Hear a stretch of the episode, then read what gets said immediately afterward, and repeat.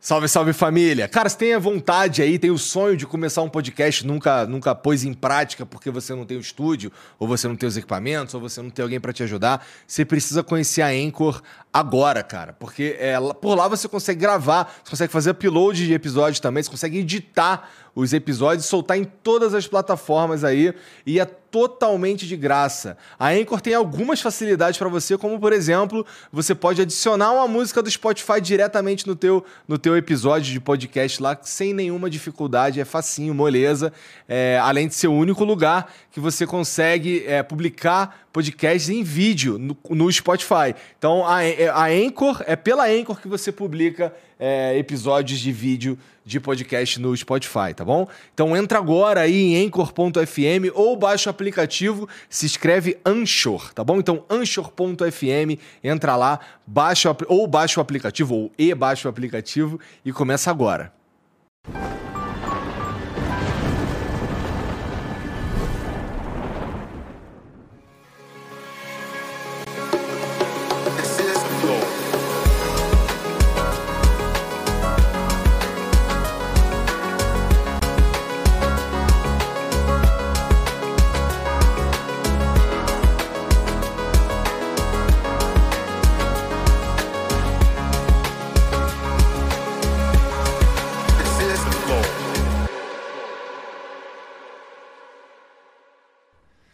Salve, salve família, bem-vindos a mais um Flow. Eu sou o Igor e hoje eu vou conversar com o Andrei Roman, CEO, cofundador da Atlas Intel, né? Sim. Que é, bom, um dos, um dos institutos que realizaram é pesquisa. de inteligência de dados e também a gente faz pesquisas eleitorais. É, então, pera, então, coisas. pois é, é que a Atlas Intel ela entra no meu radar agora com esse lance das pesquisas eleitorais. Uhum. Mas esse não é o principal, a principal atividade de vocês, então? A gente desenvolve indicadores de inteligência uh, para o mercado financeiro, principalmente, uh, para a previsão uh, econômica, e dentro disso a gente acredita que é o que a gente conseguiu fazer muito bem nos últimos anos, é antever esses ciclos eleitorais com muita volatilidade na América Latina. Então, uhum. isso vem sendo algo que criou bastante valor é, dentro do mercado que a gente opera. A gente tem um serviço de consultoria de risco político, então, de alguma maneira, é, a gente provê um serviço que é semelhante ou complementar a uma empresa como a Eurásia, por exemplo, o Arco Advice, mas a gente foca muito mais na parte quantitativa do que qualitativa. Tá. Tanto é que a gente faz parcerias, às vezes, com essas empresas mais focadas uh, em análise quali, como a gente fez com o Arco Advice esse ano. Uh, o nosso forte é basicamente trazer uma abordagem quantitativa para a análise de fenômenos sociais. Tá, interessante. Bom, e tá, tá um, uma eleição é um excelente material de estudo nesse sentido, né? Verdade. Bom, antes da gente continuar, é, deixa eu falar aqui do nosso patrocinador rapidamente, que é o Felipe Mid, que é hidromel. Tu tomou hidromel, cara? Uh, ainda não, mas acho que deveria começar. É, você vai começar. Toma aqui de presente. Ó. Vai ganhar aí um, um hidromelzinho do Felipe Mid. E esses aí, esse, esse hidromel é brasileiro, mas ele, ele tem aqui um, um selo que ele participou. Os quatro sabores participaram de um de um concurso internacional e dois sabores ganharam a medalha de ouro e dois sabores ganharam a medalha de prata. É, inclusive esse de frutas vermelhas aqui que ganhou a medalha de prata é o preferido da galera aqui do estúdio, todo mundo gosta mais desse por alguma razão. Eu gosto mais daquele outro lá que é o seco. Bom, deixa eu falar quais são os quatro sabores. Tem o de frutas vermelhas, tem o tradicional, tem o Oak Aged, que é o envelhecido com lascas de carvalho. Sabe quanto custa uma lasca de carvalho? Me conte. É muito caro, cara. Muito caro. É, e tem o Double Oak, que é, o, que é um pouco mais seco. A receita que é um pouco mais seco, meu favorito e tal. É que o hidromel, ele é parecido. Dá pra gente dizer que o processo para ficar pronto parece o processo do vinho, só que em vez usar uva, usa mel, tá? É, não é uma bebida, não é água com mel e alguém joga vodka, alguém joga cachaça, não é nada disso. Ele já é assim, é, é resultado da fermentação natural, tá bom? É, entra lá em philipmid.com.br e você pode usar ainda por cima o cupom FLOW10 para ganhar 10% de desconto na tua compra. Você pode experimentar algum dos sabores, mas eu recomendo que você compra logo os quatro aí, é, já aproveita o cupom para ganhar o desconto. E é bom que você vai experimentar em quatro sabores. Você, vai, você tem todas as informações lá no site lá, inclusive que é legal tomar ele um pouquinho resfriado, que fica mais gostoso e tal. Tem os caras explicam até com que, com que, que é maneiro de você tomar, tipo com queijo, com sei lá o que, essas frescuras aí, certo? A gente só pega e toma e valeu, porque é gostoso pra cacete. Harmoniza melhor. Harmoniza, harmoniza. O bagulho harmoniza. Então é o seguinte, ó, entra aí, philipmid.com.br, tem o um QR Code aqui. Aqui embaixo também tem, nos comentários fixados, tem o link para você. E é isso aí, tá bom? Entra lá. Ah, você precisa ser maior de 18 anos, hein? Não vá achando que você, molequinho, vai comprar o hidromel e vai ficar tranquilão, porque não vai, tá bom? Tem que ser maior de 18 anos, importante. E tem, tem um vale emblema hoje, porque assim, como essa como esse episódio aqui a gente meio que inclusive, o Andrei, desculpa que foi tudo meio em cima da hora para você estar tá aqui hoje, para acontecer. Então, assim, o nosso artista lá não teve tempo de fazer o emblema do Andrei, mas é, ele vai existir. At... Hã? Até amanhã. Né? Até amanhã deve estar tá pronto. Então, o, o... entra lá em nv99.com.br barra resgatar. E o código desse emblema é. Eleições eleitorais. Oi? Pesquisa 2022. Pesquisas eleitorais 2022. Tudo no singular. Pesquisa eleitoral 2022. Ainda lá vai ter o, emblema. Vai ter um vale emblema hoje, amanhã ele vira um emblema automaticamente, tá bom? E aí. Hã? É. E manda mensagem pra gente aí, ó. nv99.com.br flow, é, que é a mesma plataforma. É só você entrar lá, mandar umas perguntas aqui que a gente vai ler aqui no final do programa. Tá beleza? É isso. Cara, a gente tava comentando antes aqui sobre uh, todo o. Tudo, tudo que rolou aí nessa, nessa última eleição aí do, uhum domingo passado, é, sobre a, o fato da Atlas Intel ter sido um pouco. Tem, tem, assim, foi melhor no desempenho. Se você pega para analisar quem que acertou mais uhum. ou quem estava mais perto e tal, a Atlas Intel estava melhor. E assim, eu vi que vocês, o método de, de coleta de dados de vocês é pela internet, uhum. né? Correto. Parece. Esse é, esse é exclusivamente pela internet. Sim. 100%. Parece mais adequado para 2022, na minha opinião, de leigo. Porque uh, se a gente pega, por exemplo, uh, se a gente for pesquisar as pessoas na rua, uhum. primeiro que uh, tem lugares que é só difícil de entrar, né? Uhum. Existem... Uh, eu acho que é muito menos real quando você vai procurar as pessoas na rua, uhum. uh, especialmente porque, não sei, cara, eu não sei, é, porra, tem lugar que se você for só vai ter bolsonarista né? Então, pô, tudo, tem um, uma série de cuidados que é, é um cuidado extra, na minha opinião, que é preciso ter para fazer uma pesquisa presencial, né? uhum. né? Que é um problema que você não tem na internet. É, é, verdade isso, assim, realmente o método, usar a internet para isso é muito melhor. Eu imagino que tenha, por exemplo, o cara que tem vergonha de falar que vota no Bolsonaro. Tem, tem bastante. É, Igor, me parece que a lógica meio que inverteu depois dessa eleição. Ao ah. longo do, do último ano, a crítica que a gente sempre enfrentava na Atlas era de pessoas que não acreditavam na metodologia, uh, achando que tem muita gente pobre no país uhum. que não tem então acesso é, à internet. Tem também bastante gente analfabeta, né, que então não conseguirá necessariamente entender um, um questionário na tela de, de, um, uh, de um celular ou de, de uma tablet ou de um laptop. Nem vai ter a tablet ou laptop, por exemplo. Talvez vai ter o celular, mas mesmo assim pode ter algum tipo de analfabetismo funcional. E então a, a, crítica que a gente sempre enfrentava é como que você acha que vai conseguir capturar uma amostra representativa do eleitorado com uma metodologia web. Isso é uhum. é maluquice, né? É, sendo que me parece que é, isso, isso era resultado de uma certa ignorância é, do método, né? É, porque a gente, mesmo capturando muito menos gente é, pobre em regiões remotas, a gente menos educada. Na, na nossa coleta inicial, a gente tem toda uma metodologia de calibragem amostral que é, é adequada para criar amostras representativas, mesmo com, mesmo tendo uma seleção inicial, que evidentemente vai ter problemas. Uma coleta é, digital ela não vai conseguir te dar, as, as, cotas não serão aplicadas antes da coleta, então não vou conseguir controlar antes de receber os dados quem vai responder, responder à pesquisa.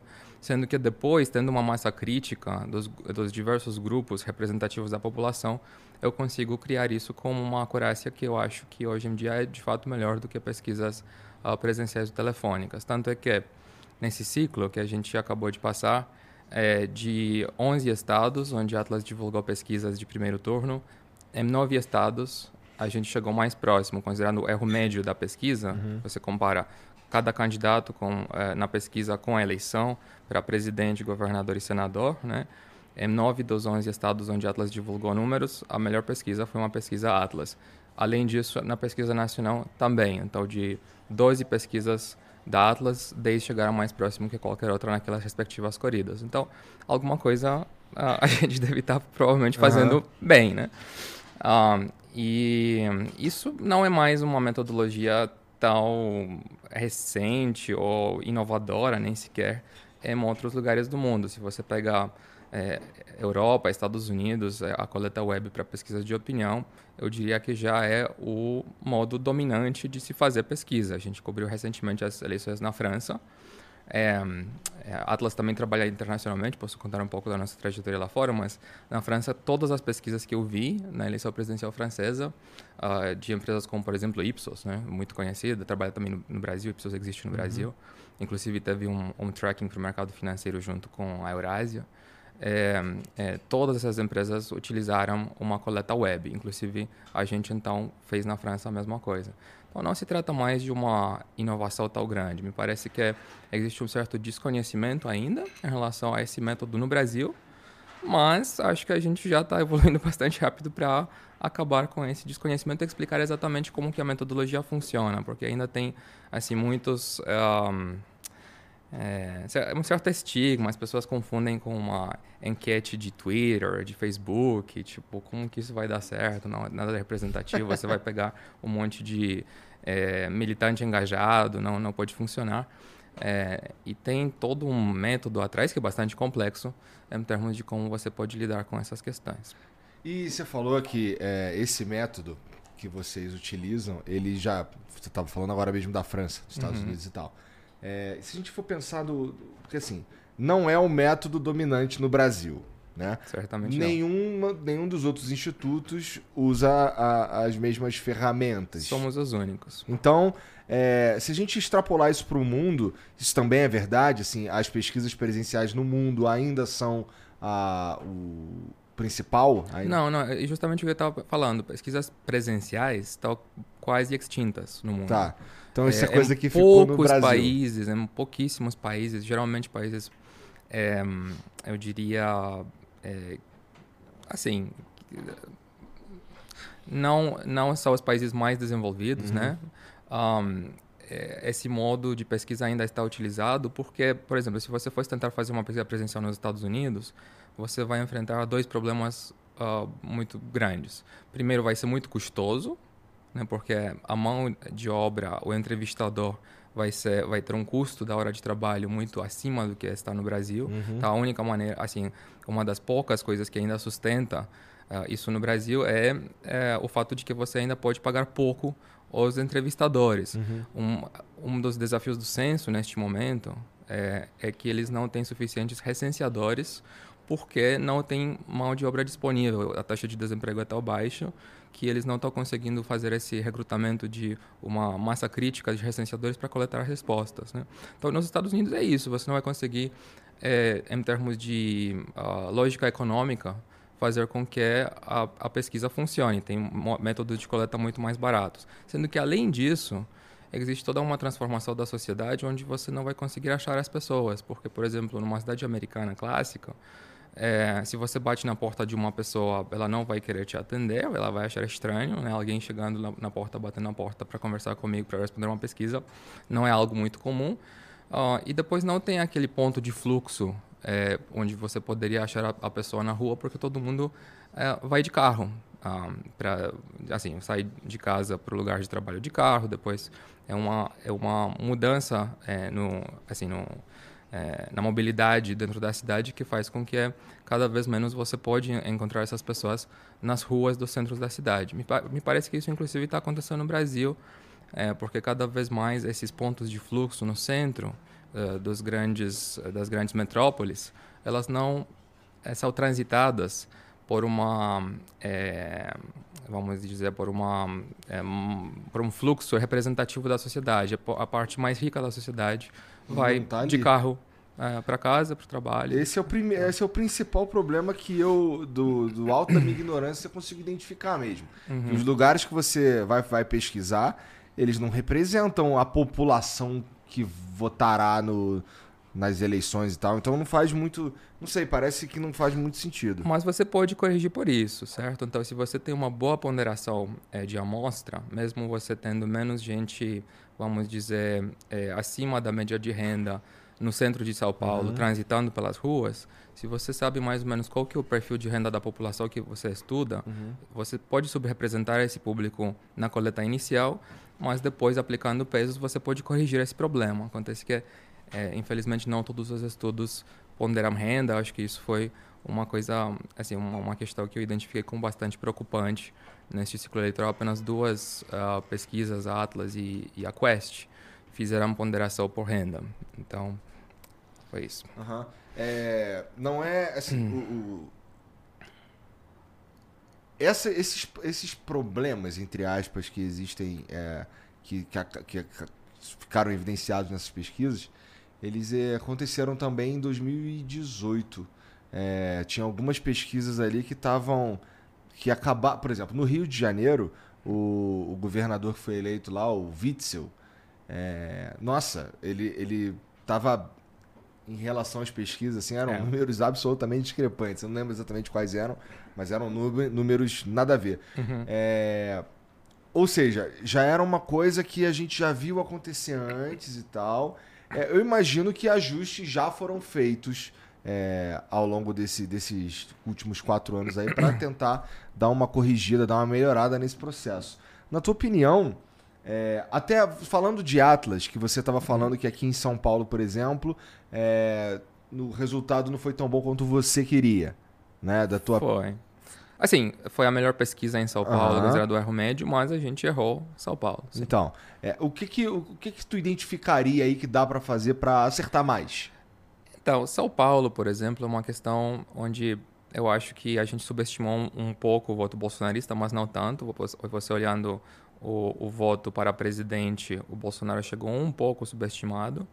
É, a questão principal foi uma aderência uh, de última hora, eu, eu acho, dos é, eleitores do uh, Garcia para o Tarcísio. Basicamente, o que, que esse eleitorado de centro-direita enxergou nessa eleição?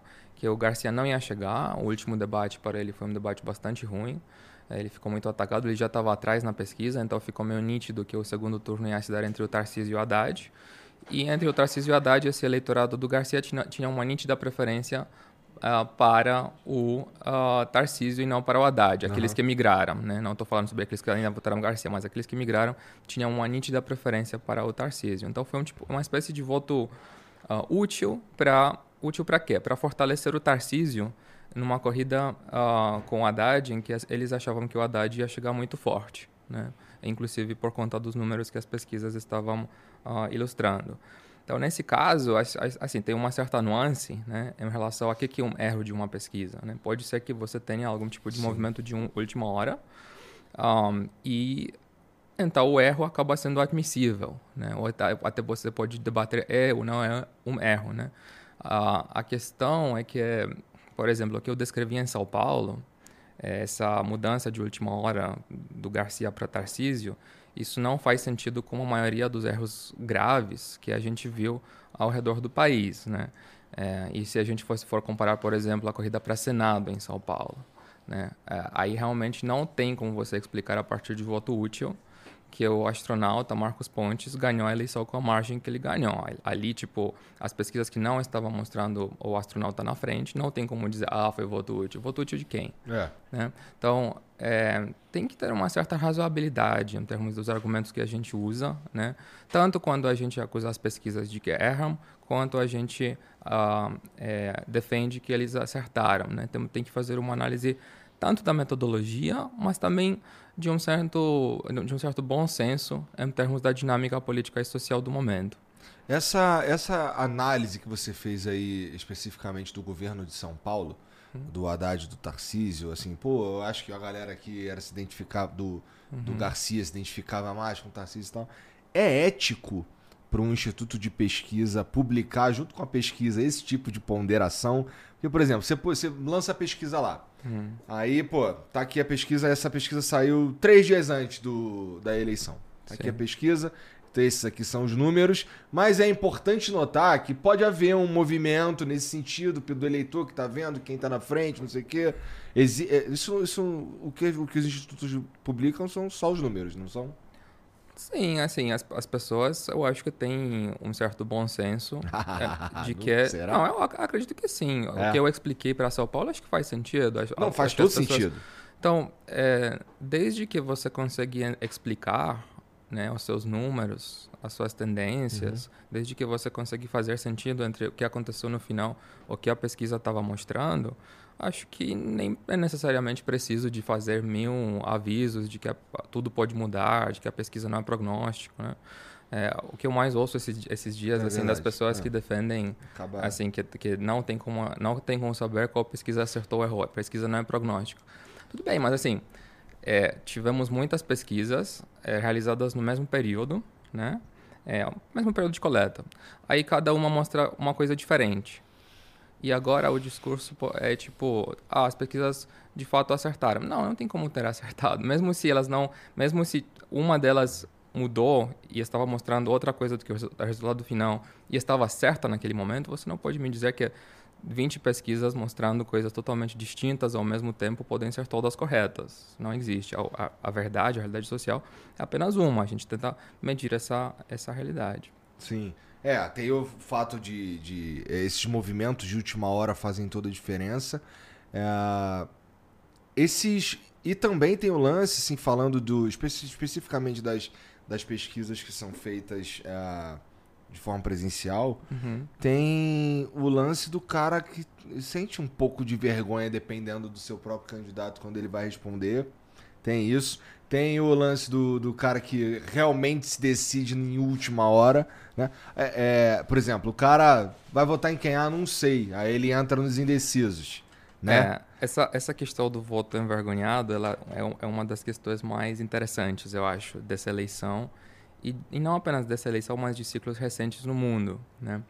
É, porque, na minha opinião, assim, a gente fazendo uma é, calibragem por renda, a gente acredita que isso explica porque sistematicamente o Bolsonaro estava mais forte na nossa série temporal ao longo dos últimos dois anos. Mas isso não explica 100% da diferença com os outros institutos. Uh, e a gente chegou a acreditar, a partir de evidências que a gente achou ao longo do tempo, que o residual da diferença vem de eleitores que, na nossa pesquisa, é, declara, declaravam voto no Bolsonaro e, numa pesquisa como entrevistador humano, é, simplesmente uh, tinham algum tipo de receio em termos de admitir isso. Né?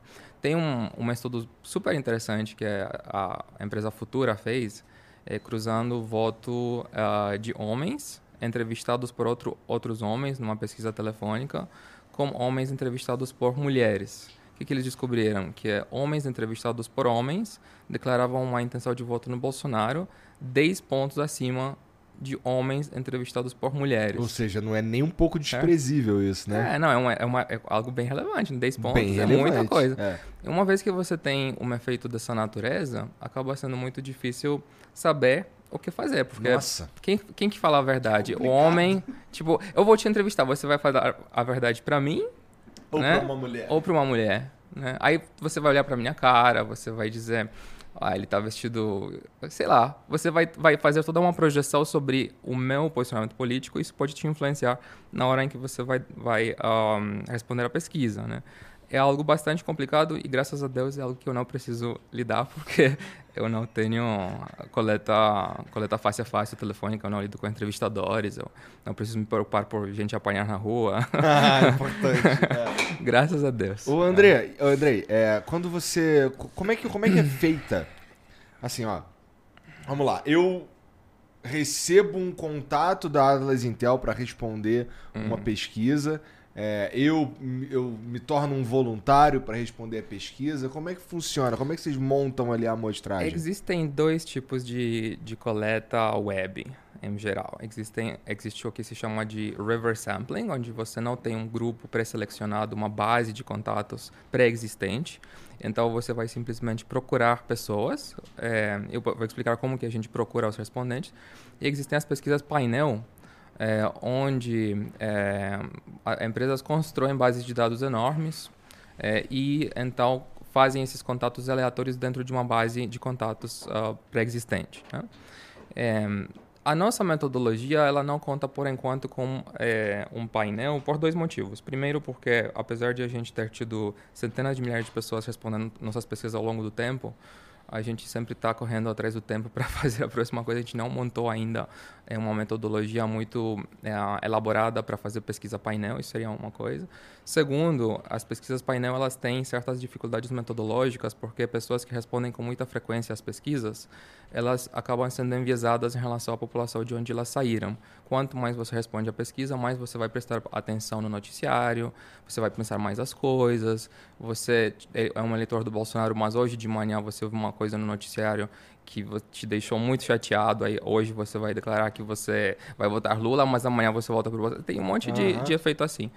Então, para nossos uh, uh, para nossas pesquisas, a gente usa é, um conceito de uh, amostras, que, amostras que são sempre 100%, 100 renovadas com novos contatos, com novos respondentes. E funciona mais ou menos assim. Cada vez que você entra no seu celular e entra num site na internet, você vai fazer uma busca no Google, você vai uh, assistir um vídeo no YouTube, é, você vai é, fazer uma compra em qualquer site de, de compra, sei lá, americanas, você vai poder descobrir um anúncio. Igual, ao invés de você ver, tipo, compre essa cadeira na Tokstok, que você já entrou no site, uhum. tem aí o preço e ela tá bonitinha, então muito atraente, você vai poder ver um anúncio para responder uma pesquisa Atlas. Então você vai clicar nesse anúncio, vai ser transportado uh, no ambiente do nosso site, será devidamente identificado como sendo uma pesquisa da Atlas, né? Um, e vai respondendo o questionário da pesquisa. As, as, primeiras perguntas são sempre aquelas sobre intenção de voto, justamente para não enviesar de alguma maneira o respondente. A gente nunca vai fazer uma pergunta de intenção de voto depois de outras perguntas que poderiam ter impacto sobre o que a pessoa pensa. No final do questionário teremos as perguntas sobre a demografia, sobre o perfil que, que nos ajuda de alguma maneira no perfil a amostral. Aí tem todo um processo de segurança de dados, porque você pode imaginar que sendo um link aberto, é, o que mais as pessoas gostam de fazer é copiar o link, postar um, num grupo de WhatsApp de 100 mil pessoas convidar todo mundo para responder a pesquisa Atlas para uhum. ajudar né, o Lula, o Bolsonaro é, a, a, se dar melhor na pesquisa, sendo que esse, esse comportamento ele vai ser sempre uh, devidamente identificado pelos nossos sistemas e estas uh, e ca cada questionário tem um identificador único. Então, basicamente, se você tenta responder um questionário que já foi submetido, a gente vai saber e aquilo não vai contar. Entendi. É, cara, e assim, existe. Qual, qual tipo. O que, que vocês. Vocês usam inteligência artificial para ajudar nesse processo? Ó, porque é, eu acho que no futuro uhum. A gente vai chegar num ponto que vai ter aí as pesquisas mais mais que, que acertam com melhor, com, com mais facilidade são as que têm parceria com as big tech que já sabem tudo da nossa vida aí. Né? Então, assim, eu não vou precisar responder nada. O meu comportamento da minha vida meio que vai dizer em quem eu voto. Isso, isso é uma possibilidade? Tem alguém olhando para isso? O que, que você usa de tecnologia na Atlas para fazer? Olha, eu acho que é uma possibilidade, mas eu não vou te contar sobre isso, porque é propriedade intelectual. Tipo, tá. eu não vou contar pro Google como que o algoritmo de AI da Atlas, se ele, se ele existir. Ah, tá. Bom. Entendi. Então, bom, é. mas é, já é interessante saber que há um movimento é. nesse sentido de uma, de uma empresa que faz isso, né? Porque Sei, Sim. acho que é o próximo, o próximo grande, a próxima grande é, revolução. É, uma coisa que eu me pergunto às vezes, tipo, a gente é uma empresa ainda bastante pequena, né? É, por mais que a gente tá com, assim, resultados muito bons é, no mundo, tipo, melhor empresa de pesquisa na eleição americana de 2020, nos últimos três ciclos na Argentina, na Colômbia, no Chile. Tipo, a gente, acho que é no percurso dos últimos três, quatro anos, criou uma trajetória de sucesso que é, eu, eu até fico um pouco... Cada vez que a gente acerta uma eleição, eu fico muito surpreendido pelo sucesso. Por exemplo, hoje, quando eu vi a lista de a gente foi melhor em 9 de 11 estados, eu pensei, será que isso está certo? Mas, enfim, é, eu pensaria que esses gigantes de Big Tech, eles poderiam, se eles realmente quiser, quisessem, criar ou recriar ou replicar a metodologia que a gente usa. Né? Até porque a gente usa os sistemas de muitos deles, uhum. inevitavelmente. Né? Um, e assim, a resposta que eu geralmente tenho para isso é que eles provavelmente estão num business muito mais lucrativo do que o nosso, então eles vão se concentrar no deles, que é bom. Aí a gente consegue crescer nesse, é. nesse ramo. É, tá né? bom, deixa todo mundo crescer, né? É. E por falar nisso, essas pesquisas é, ó, já, de, já digo de antemão que eu não vejo nenhum problema nisso. Acho que o uhum. Estado não, precisa, não tem que se meter mesmo em relações privadas. Uhum. É, mas são pesquisas que são 100% das vezes encomendadas por entidades privadas, né? Sim. É, se sente, é, eu imagino que não seja você que lida com esse tipo de contato, mas essa é assim, só para deixar bem claro, não tem, não importa quem contratou, a pesquisa não tem viés, certo? É, não deveria, né? Uma pesquisa que tenta medir o que é, ela deveria medir, né? Que é, no caso, intenção de voto, não deveria ter viés, né? É, o viés ela, ele pode ser decorrente, ele pode ser decorrente de um erro né? de metodologia, né? Ele pode ser decorrente de algum tipo de acidente, tipo alguma coisa aconteceu, o resultado mudou, aí a pesquisa errou mesmo tudo sendo feito certinho, né? Uhum. É, às vezes pode ter intenção de manipular os números também, né? É, tu, tudo é plausível. É, se você quisesse manipular os números resultantes que resultam da tua pesquisa, você conseguiria, se você quisesse. Sim, claro. Com certa facilidade. É muito fácil você. E ainda tipo, consegue mascarar muito bem. É muito. É impossível você. É, é por isso que eu, eu fico um pouco. No Brasil tem todo um processo de é, cadastro de pesquisas no sistema do TSE, chamado uhum. PSQL. Né? E tem toda uma burocracia em termos de fazer isso. Você precisa subir o questionário, explicar a metodologia, depois explicar um monte de questões relacionadas a como você é, conduziu a pesquisa, é, depois subir uma lista de municípios e bairros. Né? E é todo um controle que eu acho que, de fato, ele dá mais prestígio às pesquisas, Uh, e é bom porque o olhar do judiciário nesse mundo, eu acho que de fato consegue controlar melhor é, assim tentativas bizarras de realmente você soltar números que não procedem, né? Que tipo pesquisas que uh, tentam ajudar um candidato uh, sem a menor é, sem, a menor qualidade ou, ou, ou respeito para para um, uma assim para uma metodologia científica. Um, mas mesmo com esse sistema inteiro de um, supervisão que o TSE tem, né? Que é muito bom, que me parece, é, que me dá muita dor de cabeça, porque eu preciso lidar, por exemplo, o Brasil tem uma justiça eleitoral. Poucos países no mundo têm uma justiça eleitoral. Né? E dentro disso tem uma, assim, uma especialidade de advogados que impugnam pesquisas. Aí a gente precisa responder, enfim. E muitas e assim, as tentativas, 90% das tentativas de impugnação que a gente recebe são ridículas, assim, sinceramente. E às vezes são deferidas por juízes, o que é, é algo bem problemático. Quando, por exemplo, a gente não pôde, pôde publicar nossa última pesquisa em Pernambuco uh, por conta de coisas triviais, ou em Paraná, porque a gente é, assim, o juiz achou que a gente não estava respeitando o LGPD porque no questionário não tinha um termo de consentimento para que o respondente cedesse dados pessoais, sendo que não está dados pessoais, não, não existe dado uh, pessoal na nossa pesquisa, é tudo anonimizado, é são é, dados assim uhum. é, gerais, perfil demográfico, etc. Uh, ah, mas enfim, depois dessa divagação toda, o que eu queria dizer é que sim, se você realmente quer manipular uma pesquisa, né? Você entra na base, aí tem um, um cara que disse que vota no Bolsonaro, você coloca Lula. É muito simples. Ou você, ou, ou você tira, ó, deleta e, e bota outra coisa. Então, se alguém quer fazer isso, é, pode fazer. Primeiro, que pode fazer. E segundo, que vai ser impossível comprovar que não fez. Impossível, você não vai conseguir comprovar. Certo? Ó, aí, como que você lida com isso no final?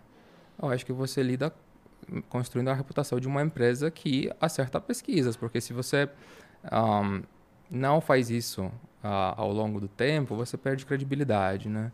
É, então, uma, uma, uma... E essas coisas se sabem, sabe? Tipo, empresas que vendem resultados no Brasil, assim, em geral, todo mundo construi uma reputação. Sim. Então, uma vez que alguém tem essa reputação, você fica com isso e você fica manchado de alguma forma. Então, acho que a melhor forma de você lidar com essas questões de manipulação de pesquisa, manipulação de números, qualidade e tal, é competição. É tipo, a empresa constrói uma trajetória de excelência em tempo. Comprova que consegue, ao longo do tempo, em geral, acertar mais do que errar. E com isso, é, ela vai ganhar espaço no mercado, ela vai ganhar respeito dos seus clientes, ela vai ganhar respeito da mídia. É, eu acho que é, é, dessa forma que a gente tem que lidar com esse, com esse assunto. Então, toda essa tentativa de, de judicialização das pesquisas, Certo? Tá rolando então, uma parada aí, os é, querendo tipo, investigar, né? Você, tipo, a CPI. É. Eu não tenho nada a esconder. Podem fazer, assim, sem CPIs, eu tô muito feliz de chegar no Congresso todo dia para falar quanto minha pesquisa é excelente. É, mas eu acho que não, não, você não vai conseguir resolver a qualidade das pesquisas via judicialização ou perseguição de institutos e de pesquisa. Isso é absolutamente ridículo e lastimável. Acho que é tipo um jogo político uh, é muito assim, é, muito claro, é, tipo uma, é, uma pauta relevante porque as pesquisas erraram, erraram em detrimento de um candidato, aí o lado dele meio que está tentando criar um assunto político disso, então, por exemplo, tem um, um deputado que entrou com, uma, assim, com um projeto de lei para criminalizar pesquisas que erram fora da margem de erro. A coisa mais absurda que eu já. Parece absurdo é, mesmo. É. Bem é absurdo. Exato, assim, é tão absurdo que acho que nem preciso tipo, explicar quanto que é absurdo, né? Um, então não é por aí. Acho que o que a gente precisa mesmo para melhorar a qualidade das pesquisas em geral é uh, oferecer transparência sobre o trabalho, sobre as metodologias, né? criar métricas de desempenho sistematizadas para comparar os institutos. Então existe uma Associação Brasileira de Pesquisas. Ela poderia desenvolver, de acordo com todos os institutos, métricas de desempenho. Existe, você falou? Existe. Tá. Existe. Tá. Então, eles poderiam desenvolver uma métrica de desempenho para avaliar quais institutos foram bem, quais foram menos bem, por quê, fazer um estudo sobre isso, sabe? Acho que isso ajuda bastante. Um, e e deixar o mercado funcionar, né? Deixar o mercado agir em termos de recompensar quem faz um trabalho melhor e punir quem faz um trabalho menos bom. A Atlas está presente é, no Brasil e mais um monte de país, você falou? É, a gente tem, por exemplo, uma atuação na Argentina, a gente tem uma atuação na Colômbia, no Chile, nos Estados Unidos. O Brasil é a nossa casa, né? E esse o nosso escritório fica no Rio. Essa essa é, presença principal essa presença nos outros países também tem, tem, tem a ver com as mesmas coisas que vocês fazem aqui, inclusive eleições. É, sim, é, principalmente, mas não apenas. A gente tem outros produtos de dados. Sim. Por exemplo, a gente tem produtos de mapeamento de um, redes. Não necessariamente redes sociais, mas redes de pessoas. Uhum. É, então, é um produto que a gente disponibiliza para uh, parceiros do terceiro setor, que tem essa parte de uh, stakeholder building tá. dentro da metodologia de trabalho deles, que é mais importante.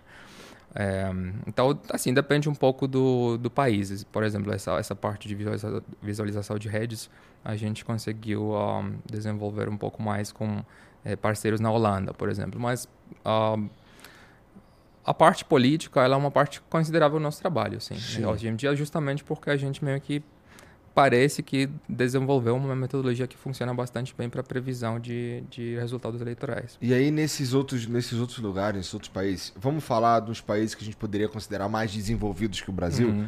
É, lá, esse tipo de discussão existe também, a questão de, de questionar se uma, se uma uma pesquisa ela é enviesada ou não e tal. Claro. Esse é um problema sério Lá Sim. como é aqui, os caras querem botar CPI e tudo mais.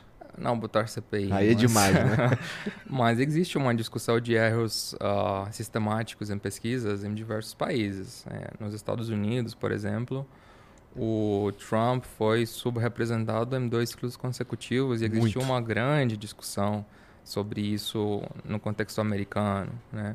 No Chile, a gente saiu de, uma, de, um, de um ciclo eleitoral é, onde as pesquisas indicavam uma derrota para o texto da Assembleia Constituinte, né? é, a tentativa de, de renovar a Constituição chilena, uh, mas a última pesquisa do equivalente do Datafolha local mostrava 53,47 em termos do, do, do percentual uhum. que era contra versus a favor. E o resultado foi 62 um, contra, o que evidentemente gerou toda uma discussão sobre por que, que a pesquisa errou. E a conclusão na, no Chile foi que talvez o, o voto envergonhado uh, foi decisivo porque uma maioria das pessoas, antes de rejeitar esse texto, uh, um ano antes, tinha votado para criar a Assembleia Constituinte e criar esse texto. Então, não é fácil você, tipo, mudar de opinião, eu, eu quero uma nova Constituição, aí tem o texto que saiu da Assembleia Constituinte e agora eu vou votar contra. Então, meio que lidar com essa mudança de, de posição sua é algo que numa entrevista presencial, face a face, com interação humana, é algo mais difícil de, de você encarar. Muito interessante como até o que está em pauta, até o que, que, sobre o que a gente vai votar influencia. Nesse caso, uhum. é, é. é, essa história anterior do, de, de vamos criar uma constituinte ou não. Sim. Então, isso tudo, de fato, é interessante, influencia bastante tal. Sim. O Trump, o Trump, ele foi muito, foi muito estranho o lance do Trump também. Uma, um estudo que a Atlas, a gente faz estudos fora de política também, né? Uhum. Então, uma pauta que a gente está trabalhando hoje em dia é, é estudo sobre migração, com ah. parceiros uhum. envolvidos em é, nesse campo, assim, governos e, e agências é, que olham para o, o, fenômeno migratório existem dentro da América Latina um, assim, fluxos muito importantes, por exemplo, saindo da Venezuela, por exemplo, saindo da Bolívia, enfim. É, e algo que a gente percebeu é que é, é, o tipo de pergunta, né, quando você pergunta assim, por exemplo, imagina perguntar para um americano que mora na fronteira com Texas né, e votou no Trump. É, você concorda com a política do governo Trump de separar criança de, uh, uh, dos, das mães e dos pais com, com as quais eles chegaram e atravessaram a fronteira? Se você está olhando para para uma outra pessoa nos olhos, né? É, e ela está te perguntando, né? você vai querer que essa criança seja separada, né? É, tipo, eu se declararia, independente de qualquer situação, que é um absurdo e uma política fascista, né? De você fazer isso. É, mas é, se você pensa na realidade da, da fronteira com o México, nos Estados Unidos, né? É, tem aí uma massa crítica de apoio para essa política, é por isso também que o Trump adotou. Ele não adotaria uma política que, tem, que não tem nenhum tipo de apoio popular. Uhum. Então, uma boa parte do, do eleitorado republicano, de fato, apoia essa política de separar as crianças dos pais. É, você não vai conseguir capturar bem esse apoio para essa política específica, que é algo tão né, emocional, numa entrevista face a face. Numa entrevista que não tem interação humana, acho que será muito mais fácil de você entender exatamente qual que é a magnitude desse um, processo social. Faz todo sentido, faz todo sentido mesmo. É, pensando ainda nesse campo do, do da pauta da pesquisa, uhum. é, você é, sabe dizer qual foi a, a, mais difícil que a Atlas enfrentou, cara? A mais difícil? Olha, eu acho que essa foi uma das mais difíceis. É. Por quê? Porque a gente não lidou com uma eleição. A gente lidou com 12, né? 12. A gente tava, eu estava com meu time é, na véspera, é, assim, o dia sexta para o sábado, antes de divulgação dos nossos números finais, a gente trabalhou de três da tarde até sete da manhã do dia seguinte, né?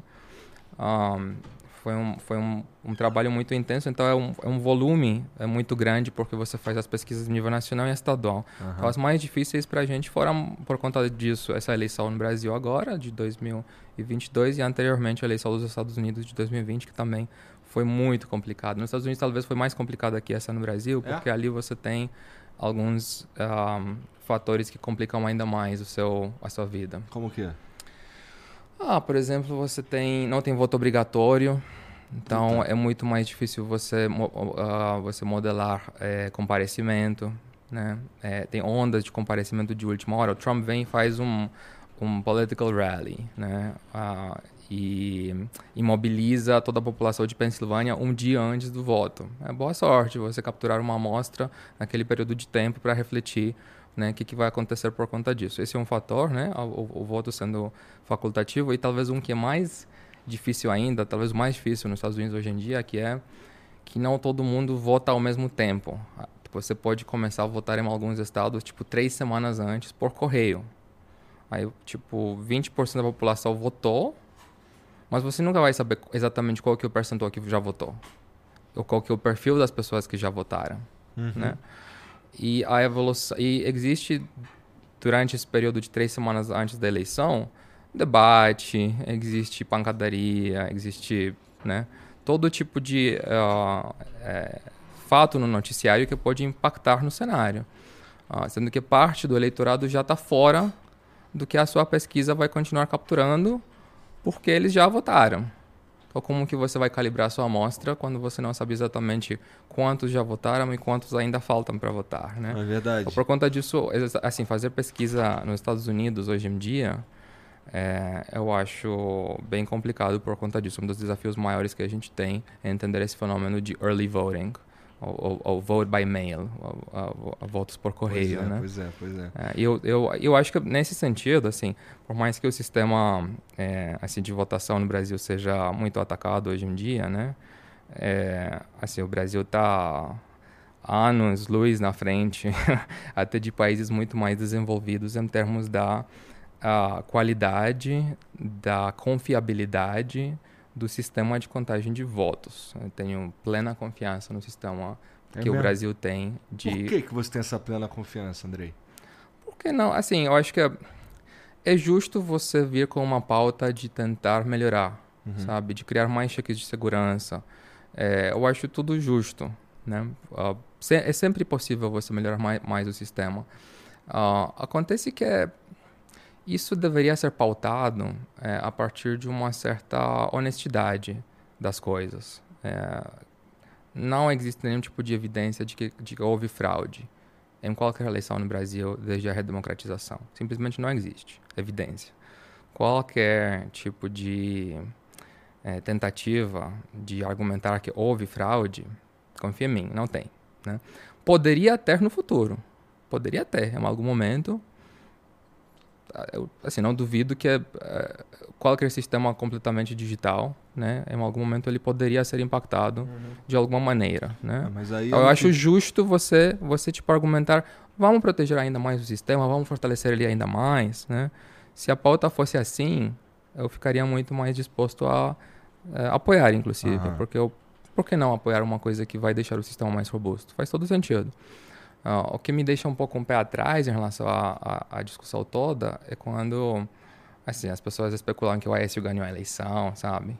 É, coisas do tipo, como que a, a, Dilma ganhou tantos votos no Nordeste na eleição, tipo, é tudo teoria conspiratória e é algo que eu, eu acho ruim. Porque, inclusive, isso tira da credibilidade daqueles que dizem que querem melhorar o sistema e querem fortalecer o sistema de votação. Porque se você, tipo, defende uma coisa nada a ver, mesmo se você tem uma proposta que é muito factível, muito boa para como você pode melhorar o sistema pela frente, para criar mais, mais segurança nele, é, você vai perder a credibilidade porque você começou uh, argumentando a partir de uma base factual muito sim, pobre, né? Sim, sim. É isso. Ó, você estava falando sobre é, as principais, os principais desafios, por exemplo, de fazer uma pesquisa como essa no, nos Estados Unidos. Lá tem fatores que a gente não tem aqui, sim. né? Ah, então, se diz, por exemplo, que o fato do voto ser obrigatório ajuda, mas a gente tem a galera que não vai votar. Isso uhum. deve complicar, né? É, então, qual que você diria que é o principal desafio aqui no Brasil? É o voto envergonhado? O principal desafio é... Sim, eu não acho que o Brasil é um país mais difícil de fazer pesquisa que outros, ah, que sabe? É, não acho que necessariamente é muito mais difícil fazer pesquisa no Brasil que em outros países. Se eu fosse assim pensar em países difíceis, eu assim apontaria para os Estados Unidos, eu apontaria para um lugar como a Argentina, como a Colômbia, que são muito mais heterogêneos de alguma de alguma forma em termos de distribuição geográfica dos votos. É, mas Entendi. assim, no, no Brasil, o que que tem, que que tem de mais difícil de, de modelagem de votos? É, talvez padrões de abstenção que estão evoluindo de alguma forma ao longo do tempo. Por exemplo, nesse primeiro turno, me parece que não houve tanta abstenção em comparação com o ciclo anterior, uhum. mas houve um padrão interessante em termos de como essa abstenção foi, foi localizada. Então, não é apenas ah. entender tipo, a abstenção em termos de magnitude, mas de perfil. Né? Um, e é, isso faixa pode. de renda, etc., muda quem vai se abster ou não. É, existe, me parece, um certo, uma certa mobilização mais forte do bolsonarismo na margem, que é o eleitorado que não é bolsonarista, é, que você vê, vê isso também pelas redes sociais, né? É, muitos se perguntam como é possível que o Bolsonaro tenha tanto mais engajamento nas redes sociais e as pesquisas mostram que o Lula está na frente, depois na votação o Lula de fato saiu na frente. Como que é, você reconcilia essas duas, uh, esses dois aspectos? E você reconcilia simplesmente admitindo que o eleitor é, mediano do Bolsonaro ele tende a ser muito mais engajado politicamente do que o eleitor que não é bolsonarista. Então, isso quer dizer o quê? Que a taxa de abstenção dentro desse grupo, é, durante é, o primeiro turno, provavelmente ela foi uh, menor do que é a taxa de abstenção dos outros. É, mas, mas a pesquisa deveria também refletir isso, certo? Então, a pesquisa deveria ter aí um filtro é, em termos de quais são os eleitores que realmente devem comparecer. É, as pesquisas no mundo hoje em dia funcionam assim, likely voter. Você precisa capturar isso dentro da sua, da sua calibragem amostral. Porra, parece muito complexo aí, parece difícil é. pra caralho. É, não é exatamente trivial, né? Como é que, por que, que tu foi entrar nessa vida, cara? Não, foi um acidente. Eu nem pensava que ia fazer isso até quatro anos atrás. Eu nem Assim, eu sempre achei interessante esse universo das pesquisas. Um, porque, tu é cientista político, né? Eu sou cientista político, eu sou economista também. É, e. É, Romeno. Romeno. Ninguém conhece meu sotaque, é muito engraçado. As pessoas. Você, você morou um tempo fora? Onde que você é, é, tipo assim, é porque você fala é. muito bem o português e parece que você morou um tempo fora, entendeu? É. O contrário. Mas. Um, foi um acidente. A gente recebeu um, um pedido de um cliente do mercado financeiro para criar uma ferramenta que pudesse antecipar as grandes pesquisas, tipo Datafolha. Me cria uma ferramenta e a ideia era de fazer isso a partir de redes sociais. É, vamos estudar o engajamento em rede social e entender se no próximo Datafolha o, o Bolsonaro vai subir ou cair, né? Alguma coisa assim. Aí a gente deparou com esse desafio, a gente montou, eu junto com o Thiago, que é o cofundador do, da Atlas, é basicamente o cérebro de toda a parte de algoritmo quantitativo que a gente desenvolve. Uhum. Então é muito mais a praia dele que a minha, toda essa parte de Big Data, de análise de rede social, é tudo do Thiago. Eu não entendo de nada de Big Data, sinceramente. Tá. Entendo de metodologia de pesquisa quantitativa, mas Big Data é totalmente outra coisa. Um, e a gente então construiu um protótipo desse produto, sendo que enquanto a gente estava construindo isso, a gente é, se deparou com uma ideia de que talvez em vez de você criar um proxy, algo que pode ser um, um preditor das pesquisas, talvez você pode fazer uma pesquisa que seja mais bem feita uh, ou muito bem feita e então é, poderá servir para antecipar as outras. Sendo que essa nova pesquisa teria que ter algumas qualidades diferentes. Né? Teria que ser muito mais frequente, porque você precisaria, esse cliente precisaria de ter acesso a essa predição de maneira contínua. Tipo, eu sei que o Dataflow vai ser daqui a cinco dias, eu preciso desse número agora. Então você já deveria estar rodando de alguma forma a pesquisa. Ah, e a gente então entendeu que a única forma de criar essa, esse high frequency polling, essa pesquisa de alta frequência, seria através de uma coleta digital. Então a gente montou um protótipo em duas semanas. A, a, a primeira vez que a gente montou uma metodologia de coleta de dados é, para calibragem amostral, para fazer pesquisa no Brasil, o nosso protótipo saiu em duas semanas. Faz quanto tempo isso? Foi em 2018. É. Então, mas em 18 não participou das pesquisas? Não, a gente tinha um, uma ferramenta de uh, tracking, mas ah. era tudo privado, a gente não divulgava números. Tá. Era tudo apenas para assinante. De fato, o Atlas hoje em dia, é, o nosso business ali é um business de pesquisa privada, 99%. Que a gente divulga de dado é, público ainda é muito pouco. É, é muito pouco porque tem é, poucos... Mas trouxe muito mais holofote, né? É, então, uma, é uma estratégia nossa também de divulgar pesquisas públicas às vezes, para criar uma reputação. Nos Estados Unidos a gente fez isso, né? na, na, no Chile, no ciclo recente a gente fez isso. Não tínhamos uma parceria de divulgação midiática.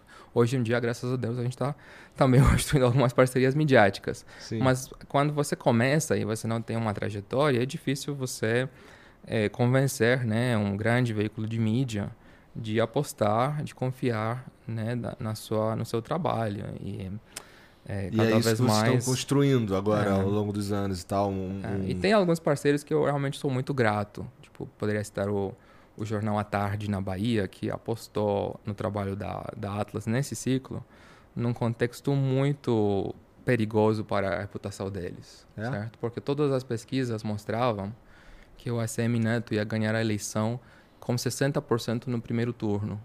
A pesquisa de véspera IPEC Datafolha mostrava que o ACM ia ganhar a eleição com uh, mais de 50% de votos válidos, certo? E ao longo deste ciclo inteiro na Bahia, a gente mostrava que, de fato, é, o candidato do PT, o Jerônimo, ele estava muito melhor posicionado em termos de acabar essa eleição em primeiro. Né? E muitos, mas muitas pessoas é, duvidaram dos nossos números na Bahia até o final. Até o final. Até eu duvidava dos meus números na Bahia, sinceramente. A pesquisa acertou dentro de uma margem de erro bizarramente pequena. Acho que foi um, um ponto meio é, o, o, erro da pesquisa, considerando não apenas governador, mas também presidente e senado. Né? Algo que na Bahia é muito raro porque a Bahia é conhecido como o estado onde as pesquisas sempre erram, porque já erraram muito no passado. O, quando o Jacques Wagner ganhou, quando o Rui Costa ganhou pela primeira vez, era a mesma história. As pesquisas diziam que um candidato ia vencer no primeiro turno, o outro, o oponente, venceu no primeiro turno. É um estado mais Uh, por algum motivo, um estado onde as pesquisas tradicionais sempre tiveram uma certa dificuldade. E era um estado onde a gente ia, entrava pela primeira vez. A gente não tinha nenhuma experiência de fazer pesquisa na Bahia. Deu muito certo, então por isso eu estou muito grato ao, ao Jornal à Tarde, ao João, se ele está assistindo essa, esse podcast, por ter, por ter acreditado e dado essa chance para o Atlas. Em, em geral, eu, eu assim, eu, eu sempre acho muito importante oferecer um bom serviço para os meus clientes. Eu me preocupo muito com isso. É, fazer um bom trabalho, atender expectativas, eu sofro, tipo, eu sofro pessoalmente quando eu não consigo entregar tudo que é esperado da gente, sabe? É, isso eu acho que é, é um dos motivos pelos quais, em geral, a gente faz um bom trabalho. Tá. É, cara, eu não sei nem se você pode responder essa, mas se não puder, tudo bem, tá bom?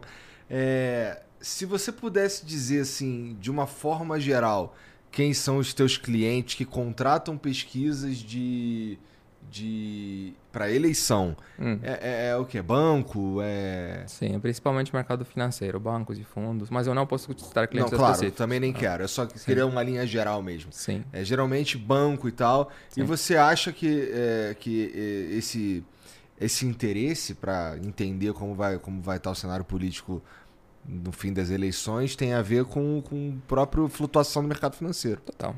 Com certeza. Total. Entendi. Tá, faz bastante sentido mesmo.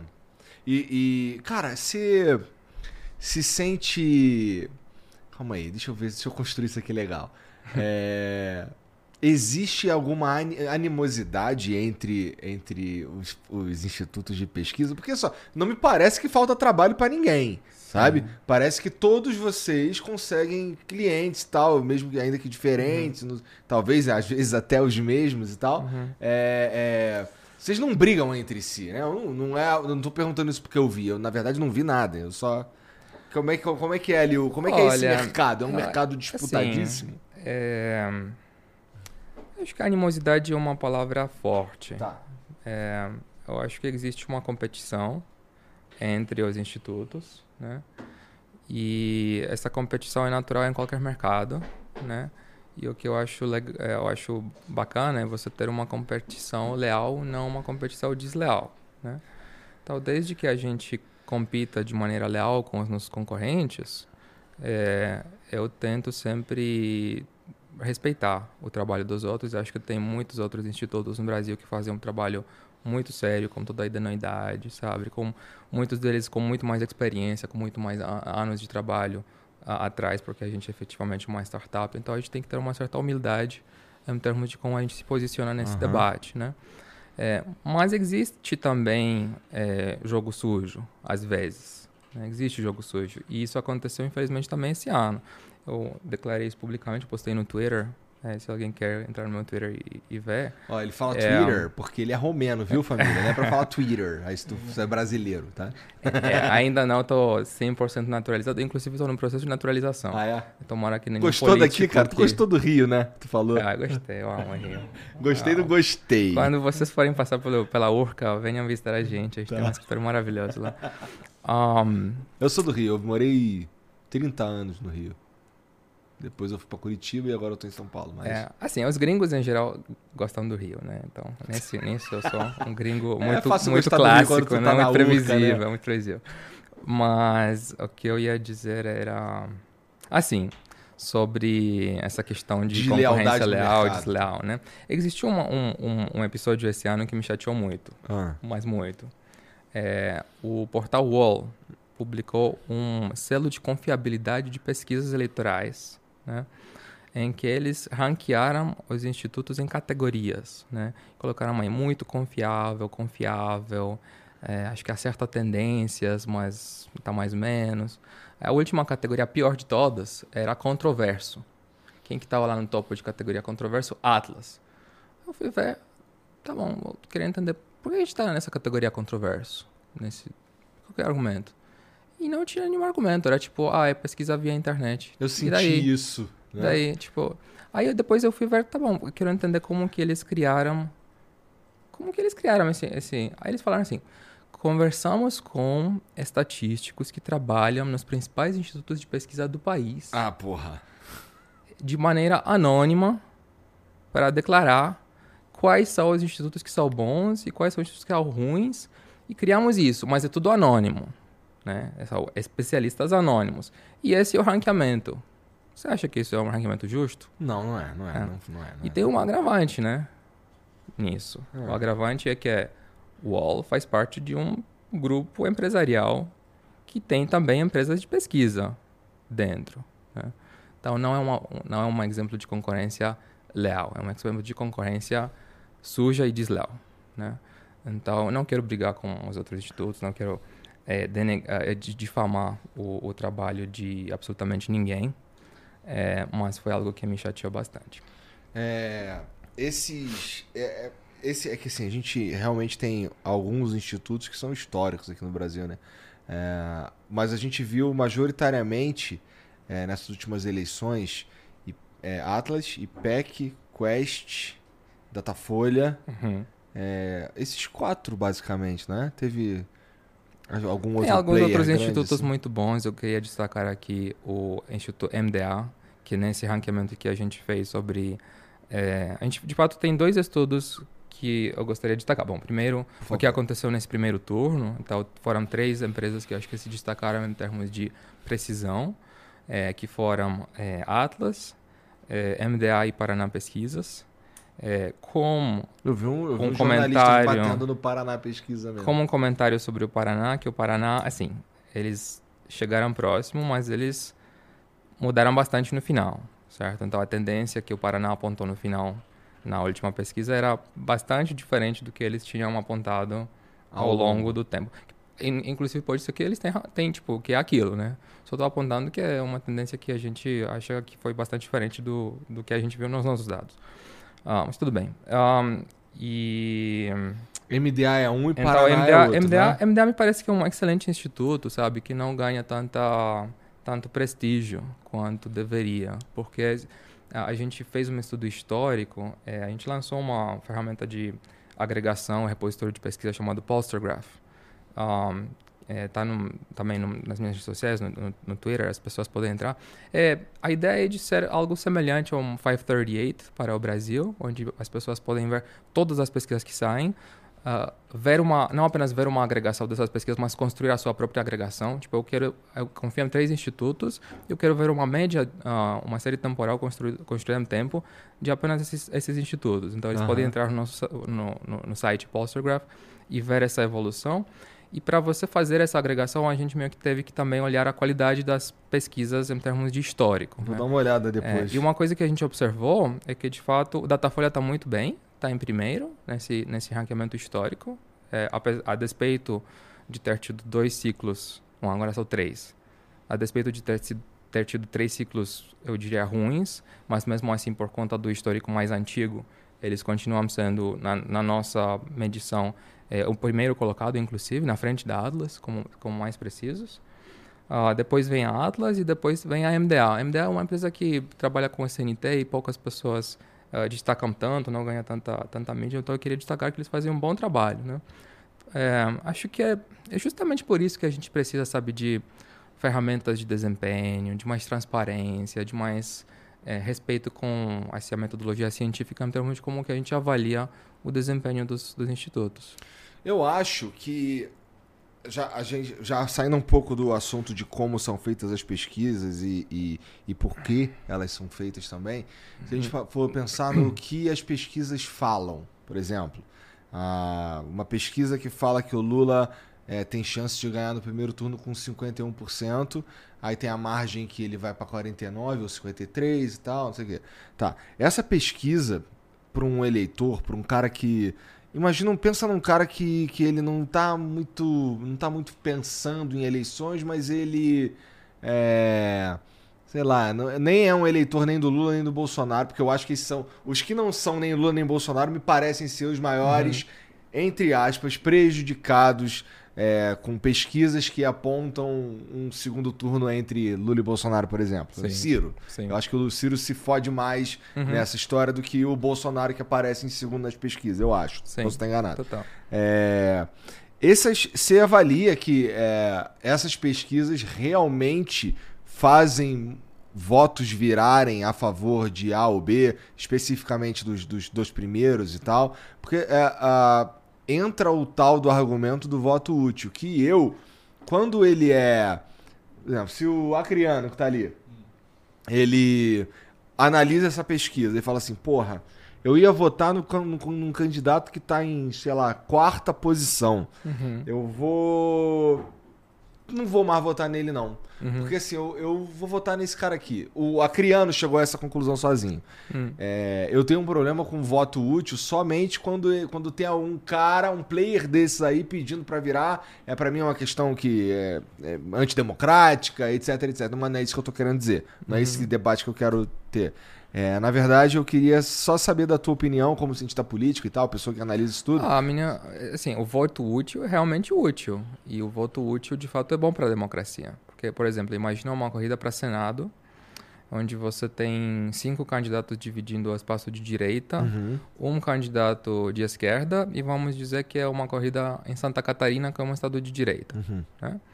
Aí, por conta da fragmentação do voto uh, de direita, o candidato de esquerda ganha. Uhum. Mas a maioria Oh, desculpa, por conta da fragmentação do voto de direita, o candidato de esquerda ganha. Uhum. Mas é um estado predominantemente de direita, então uhum. o resultado mais democrático provavelmente seria um candidato que representa o campo de direita. Sim. Sem uma pesquisa te mostrando qual que é o candidato mais forte, mais popular, né, desse espaço mais conservador, é, você não vai conseguir necessariamente chegar num resultado que é, optimiza é, é, o que, representaria melhor o resultado, assim, o desfecho democrático uhum. daquela, daquela eleição, né?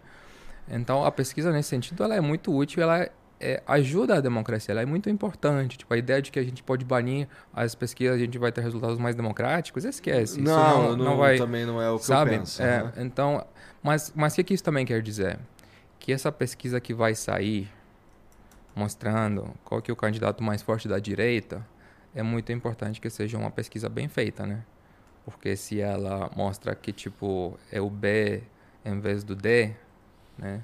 Que é o candidato mais forte, com mais chances, é, isso pode, de fato, mudar o rumo da eleição. As pesquisas também impactam a eleição. Então, justamente porque as pesquisas impactam a eleição, se elas não são boas, se elas não são um, robustas, o resultado é de ferir a democracia. Isso é algo muito sério, né? Então, por conta disso, acho que a gente tem, tem que ter muita responsabilidade com o nosso trabalho. Muita responsabilidade. Cada, cada vez que a gente não consegue chegar próximo, é, a gente deveria ter vergonha na cara de reconhecer, né? É porque isso, de fato, fere a credibilidade não apenas das pesquisas, não apenas tipo, de pesquisa, é, é, todo o processo democrático que, que perde com isso. O processo eleitoral, os candidatos que são, que são injustiçados pelo, porque aconteceu, pelo que aconteceu, né? É, e, e, isso tudo é, é muito ruim. Eu tenho, eu posso pensar em exemplos disso, sabe, que me parecem graves. É, nem necessariamente preciso citá-los, mas, mas isso acontece às vezes, de uma pesquisa influenciar uma eleição de um jeito que foi injusto para os candidatos envolvidos. Uhum. É, não, o, o, meu ponto é que, sei lá, eu não, eu não acho maneiro o, o Lula, por exemplo, é, pegar e no primeiro turno esvaziar os votos que seriam no Ciro, por exemplo, porque ideologicamente ele é o oposto do Bolsonaro e, portanto, só para tirar o Bolsonaro. É, o Bolsonaro também fez isso. Mas o Bolsonaro Funciona também fez isso. Lados, né? eu, eu fui para os dois lados. Uhum. É, é uma parada assim que tem mais a ver, não tem nada a ver com pesquisa, uhum. tem mais a ver com o cenário político brasileiro, que é um cenário que ninguém debate proposta. Né? Parece que todo mundo tem uma carta branca para pedir voto em si mesmo, para o outro não ganhar, mas, mas não tem um, uma, ah. um real. Uma, uma, o que, que eu vou fazer se eu chegar ao poder ou quando eu chegar ao poder? Não tem. É, é, muito difícil isso daí. Isso, isso é um cenário que se repete pelo mundo, cara. Um, um, um cenário que é, é, tão polarizado que ninguém está preocupado com o que, que vai ser feito do país e sim quem vai estar tá na posição? Eu acho que é, é muito preocupante essa, essa hiperpolarização. Né? Tipo, tiver no noticiário um simpatizante do é, Bolsonaro mata um simpatizante do Lula e vice-versa. Vice a gente vê as duas coisas, é. né? Vice-versa. E é absurdo. Absurdo. Que coisa lastimável, né? Você, você ter, deixar a sua paixão política impactar o seu cérebro ao ponto de você matar alguém. A gente tem que se, assim, se tocar de quanto isso é ruim uhum. para qualquer sociedade. Para qualquer sociedade. É, de uma forma isso geral, impacta... tu vê pelo mundo algo assim? Sim, isso está é? acontecendo no mundo inteiro. No mundo inteiro. Estados Unidos, na Europa, né? Me parece que muito disso é decorrente de bolhas uh, e uh, redes sociais, infelizmente. As pessoas, esses algoritmos que foram criados para filtrar conteúdos que as pessoas gostam, ao longo do tempo, elas filtram qualquer coisa, qualquer dissonância, qualquer conteúdo que te desagrada um pouco, fica fora. Aí ao longo do tempo você é servido apenas o seu próprio discurso. Aí você acaba vivendo numa echo chamber, num, num, quarto onde você ouve o eco da sua própria voz. Né? É, isso é muito ruim para a democracia, porque às vezes isso também gera o potencial de é, pessoas acreditarem em coisas absurdas que não são verdadeiras. Fake news totais. A gente fez uma pesquisa em 2018, uma eleição que foi altamente impactada por fake news testando notícias falsas. Tá falando do Aí, Brasil? Do Brasil. Tá. A gente testou algumas notícias falsas que estavam repercutindo no espaço da direita e algumas que estavam repercutindo no espaço da es esquerda também. Tava vendo então, se, por exemplo, basicamente se a galera acreditava na história da mamadeira de piroca. A gente não postou essa porque, né? É. Essa é mas, é meio demais. Mas né? a gente postou uma, por exemplo, sobre. Sabe, lembra quando a Joyce Hassman falava sobre que a Veja e a Folha receberam 500 milhões de, de reais? Lembro. 500 milhões de reais. Para destruírem o presidente Bolsonaro? Lembro. Então era, era uma das, das que a gente testou. E do, do lado do, da, da esquerda, de que o esfaqueamento do Bolsonaro teria sido uh, fake, né, encenado. A gente viu que é 74% do eleitorado naquela época acreditava em, em no mínimo é, três notícias falsas. Três. Aí era um número tão alto que eu cheguei a me perguntar: será que as pessoas acreditam mesmo? Ou será que eles, elas não acreditam, mas dizem que acreditam? num processo em é um que elas tentam se autoconvencer, né? Um número muito alto. Ah, eu acho que tem um pouco de que é, não acreditam no início. De fato, elas só, apenas vão declarar: ah, eu, eu acredito que as urnas são fraudadas. Ah, eu acredito que é, o Bolsonaro não, não foi esfaqueado de verdade. Aquele sangue que não existiu comprova uhum. que ele não foi esfaqueado, né? Ah, aí você fica repetindo isso até que, de fato, as pessoas passam a acreditar, sabe? Uma coisa que no início parecia apenas uma brincadeira ganha uma outra proporção. E em tempo, isso pode, pode fugir do controle. Eu acho que nos Estados Unidos, com a invasão do Capitólio, a gente viu que a galera perdeu totalmente a noção das coisas. Assim, Muito. Totalmente. É, é algo que me, é algo que eu acho que é muito preocupante, essa, essa, esse fenômeno de viralização de, de manipulações, de fake news, é algo que é, somente pode acontecer por conta da polarização da sociedade. Me parece que nesse contexto, sabe, é muito importante a gente manter uma cabeça aberta, de conversar com pessoas que pensam diferente da gente, sabe? Tipo, alguém vai olhar para a gente conversando agora e vai tentar o tempo inteiro me posicionar. Ah, ele é bolsonarista. Ah, ele é lulista. Ah, ele é tipo, sabe? As pessoas fazem isso o tempo inteiro. Vou, vou tentar tipo, botar numa caixinha. Ele falou aquilo, então ele é bolsonarista. Ou, ele falou aquilo, então ele é comunista. Tem perfeita certeza de que ele é, né? A gente tem que parar com isso, né? As pessoas não, não são ah, não é tudo assim. Com certeza não é tudo assim. Eu já fui deveria, chamado né? de, na época, de coxinha e de mortadela. Pelos, pelo mesmo argumento. Assim, eu fiz um vídeo Sim. na época falando sobre é, o Bolsonaro, que tinha uma uma galera que já tava com esse movimento de chamar de mito, eu tava pedindo um pouco de cuidado para isso uhum. e tal. Em 2016 eu fiz esse vídeo, cara. Acho que foi 16. Quando começou ali um movimentinho e tal. É... Aí aconteceu isso, eu fui chamar de mortadela de coxinha. Para mim é um elogio, eu confesso. Porque a. Uh se te xinga dos dois lados, então você tá um pouco acima da. Né? Assim, é, assim, não é. é. Se me xingam dos dois lados é porque eu não tô agradando nenhum deles, não é. queria agradar mesmo. Então Comigo acontece o tempo inteiro, né? É. Cada pesquisa que eu faço, inevitavelmente sou comunista ou fascista, dependendo do que é o resultado. E fascista. Mas a né? pesquisa sempre tá errada. Ah, até sim. que vem um resultado, né? Ah, até mas assim, um é, esse, essa. Na tua opinião, hum. esse discurso de que a pesquisa tá errada. É, é majoritariamente dos eleitores, falando do Brasil, dos eleitores do Bolsonaro, porque o Bolsonaro geralmente aparece atrás e tal. Então, é, é, os caras do Lula falam que é isso aí mesmo, imagino. E os caras do Bolsonaro. Não? Não. Não, depende do contexto. Na Bahia, nenhum eleitor vai dizer que a pesquisa da Folha que mostrava a SEMI ganhando no primeiro turno estava correta. Depende do contexto. Depende de quem ganha na tua pesquisa. E a, a, geralmente as pessoas vão torcer, né? Eu torço para o meu candidato. Uhum. Até que ele é, é, comprovado que perdeu, eu vou xingar essa pesquisa de que está errada, né? E, assim, no Brasil acontece que é duas coisas. Primeiro que o Bolsonaro realmente estava atrás, né? Não estava atrás tanto, tanto aquilo que, que as pesquisas estavam dizendo, mas estava atrás, no final isso foi comprovado. Ah, e em segundo, de fato, ele estava subrepresentado de maneira brutal. Subrepresentado porque é. as pesquisas estavam sendo feitas num, num, demográfico que não representava sim. o eleitor do Bolsonaro. Sim, sim. Elas, acho que existia aí uma super representação é, bastante grande do eleitorado mais pobre que ganha até dois salários mínimos. Uhum. Isso, isso, ficou muito nítido para a gente ao longo dos últimos anos. Isso é um padrão meio recorrente. É recorrente, eu, eu, diria que até na nossa pesquisa isso aconteceu um pouco, porque você sempre vai calibrar. Assim, a nossa pesquisa calibra por renda, né? então a gente vai usar dados oficiais. É, são apenas duas pesquisas que calibra, calibra, calibraram por renda nesse ciclo. Né? Mas esse dado oficial que a gente usa, inevitavelmente ele tá, vai estar um pouco atrasado.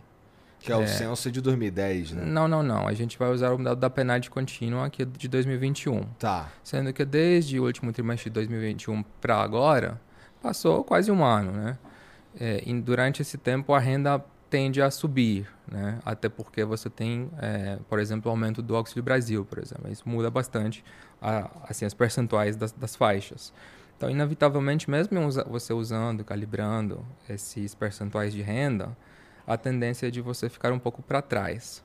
É, acontece que algumas pesquisas nem sequer usavam essa, essa questão. Então, é, me parece que sistematicamente essa é, subrepresentação dos eleitores que ganhavam acima da média de idade, ela ajuda a explicar assim erros sistemáticos. Porque quando você tem tipo um erro que está replicado no país inteiro, a gente viu isso é, já em três ciclos, né? 2018, 2020 nas eleições municipais, 2022, meio que você precisa olhar para um, um fator sistemático que está afetando as pesquisas em geral. Me parece que é uma das coisas que faz mais sentido, além dessa questão do voto envergonhado, essa questão de renda, porque, por exemplo, o voto envergonhado não vai conseguir te explicar erros nas eleições para prefeito. Não existe isso de, ah, eu tenho vergonha de dizer que vou votar para o Capital Wagner em Fortaleza, ou eu tenho vergonha de dizer que vou votar para o Sarto em Fortaleza em 2020, sabe? Acho que essa questão de renda foi algo realmente que é, passou bem despercebido é, nos últimos anos. Entendi, entendi. É, sobre. Você estava falando sobre o lance do, da invasão do Capitólio e tal. É, eu sei que você está aqui como CEO da Atlas, mas como cientista político, é, você acha que a gente teria um cenário na eventual derrota do Bolsonaro que a gente ia ter que enfrentar alguma coisa, alguma coisa nesse sentido, assim, umas, uns devaneios, assim, umas loucuras? Espero que não, né? Espero que não. A minha impressão é que assim, o, o Brasil está passando por uma transformação muito interessante. Era um país onde existia baixa polarização política, uhum. porque as, as pessoas não se identificavam com partidos ou grupos políticos. Geralmente se identificavam com uh, candidatos, com pessoas. Era uma política personalista. Né? Então as pessoas gostavam, é assim ainda, gostavam de Brizola, depois é, assim é, tinha alguns, algumas lideranças que meio que instigavam um certo entusiasmo. Uhum. Mas essa é uma política personalista, não uma política com raízes sociais muito, é, muito, muito claramente enraizadas. É, me parece que durante assim, a última década, depois de, daqueles protestos de 2013, é, tudo isso evoluiu para uma é, onda de polarização. E, e hoje te, a gente tem realmente dois polos. Tive isso até no Congresso. Você viu a pancada do PL, uhum. 99 deputados. Então existe uma verticalização no país inteiro desse apoio é, ao Bolsonaro. E pode ser que algo transitório, porque ele perdendo a eleição, esse grupo tende a se dissipar, né? Mas a minha impressão é que talvez não seja. A minha impressão é que de fato é, um, é, um, é, um, é uma tendência de bipolarização, né? de ter dois polos dentro da política no Brasil. Então está virando uma coisa cada vez mais semelhante ao que estamos vendo nos Estados Unidos, né? Os democratas os republicanos. Acho que uhum. estamos evoluindo para isso. Um, Revolução, e... Tu chamaria isso de uma revolução? Você pode chamar de, de evolução, de involução, é uma evolução. É, é uma assim, transformação. Assim, uma transformação. Tá, é. Tá. É uma transformação. Não, não, é não, não atribuir. É, é eu não, não quero atribuir um juízo de valor. Tá bom. Tá Apesar bom. de que, eu acho que você pode fazer um juízo de valor de que é algo positivo. Eu vou tentar explicar por quê. Tá. É, quando você tem um sistema político muito fragmentado, né, é, você acaba criando a sua coligação de governo é, de uma forma que é extremamente conturbada e geralmente você não consegue criá-la a partir do, é, de uma agenda programática. Né? Você vai fazer uma troca de favores. Né? Uma troca de tá. favores pode ser corrupção, pode ser tudo legalizado. Né? Ao final das coisas, corrupção quem define é o sistema jurídico vigente. Algumas práticas podem pode ser, ser consideradas legal e imoral ao mesmo tempo. Por exemplo, né? É. Algumas práticas que no Brasil podem ser ilegais não são ilegais em outros lugares e vice-versa, né? Uhum. Então, na medida em que você tem essa clareza ideológica maior, né? Me parece que o sistema é, acaba funcionando a partir de uma agenda mais programática. Isso não é necessariamente algo ruim. Isso pode ser algo bom, sabe? Isso quer dizer que tipo você precisa construir a sua agenda no Congresso a partir de é, apoios em torno de ideias e não de troca de favores, né? É, então, essa, esse talvez seja uma, assim, uma, uma tentativa de enxergar algo positivo uhum. num processo que tem muitos, é, muitas externalidades negativas, sem dúvida. A gente está é, vendo muitas delas, né? Mas não necessariamente polarização é, deveria ser considerado algo ruim ou absurdo, né? Ao final das contas, a grande maioria dos sistemas políticos no mundo, eles têm um número reduzido de partido e um alto nível de polarização política, né? A questão é como que você pacifica essa polarização, sabe? Como que as instituições acabam processando, acabam digerindo esse fenômeno de polarização. É, e me parece que o Brasil passou bem por esse teste nos últimos anos, porque por mais que você tenha um presidente que está em guerra perpétua com, com, todos os adversários que ele tem, com os oponentes, é, e, e, tem um caos por conta disso no país, né? Essa, essa, essa, essa guerra perpétua entre o Bolsonaro quem, e quem o defende e, e, e, quem, e quem não. E, inclusive, isso acaba abranger, tipo, guerra entre poderes. É, Bolsonaro versus STF, Bolsonaro versus Congresso. Depois Congresso acaba se pacificando, mas STF final, mas talvez... É, por mais que isso está acontecendo, o sistema, me parece que saiu... Se saiu bem. Tipo, as instituições no Brasil funcionam. É, você tem uma Corte Suprema que manda é, no país, né? Tipo, assim, tem uma independência do Tribunal Supremo. É algo absolutamente crucial em qualquer sistema democrático, você não poder deixar o presidente do país mandar no Poder Judicial. Como é algo absolutamente crucial que você não, não consegue deixar o presidente do país mandar no Congresso. Tem que ter independência entre os poderes. E houve essa independência, sabe? Houve essa uhum. independência. E ela continua. Me parece que nesse processo. O presidente o, não gosta muito dela. O, mas... o, o, o, Brasil, sabe? As instituições se garantiram, saíram fortalecidas é, é, disso tudo. Porque a gente teve 7 de setembro no Brasil, é, mas não tivemos invasão do Congresso, por exemplo. Os Estados Unidos tiveram invasão do Capitólio. É uma democracia né, com uma história talvez mais, mais rica, mais antiga do que a democracia no Brasil. Então, me parece que esse processo de polarização que o Brasil está sofrendo agora, é, que é preocupante, que tem um monte de externalidade negativa, mas eu não diria que é o fim do mundo. É, o Brasil está convivendo com é, um ciclo de polarização e eu diria que está convivendo com isso melhor do que talvez outros países pelo mundo. É, eu pessoalmente eu tenho, eu tenho mais problema com a com a ideia de que você uh, gosta de um político acima da, das, de qualquer uhum. uh, plano de governo e tal, você gosta daquele político ali, do que a própria a polarização.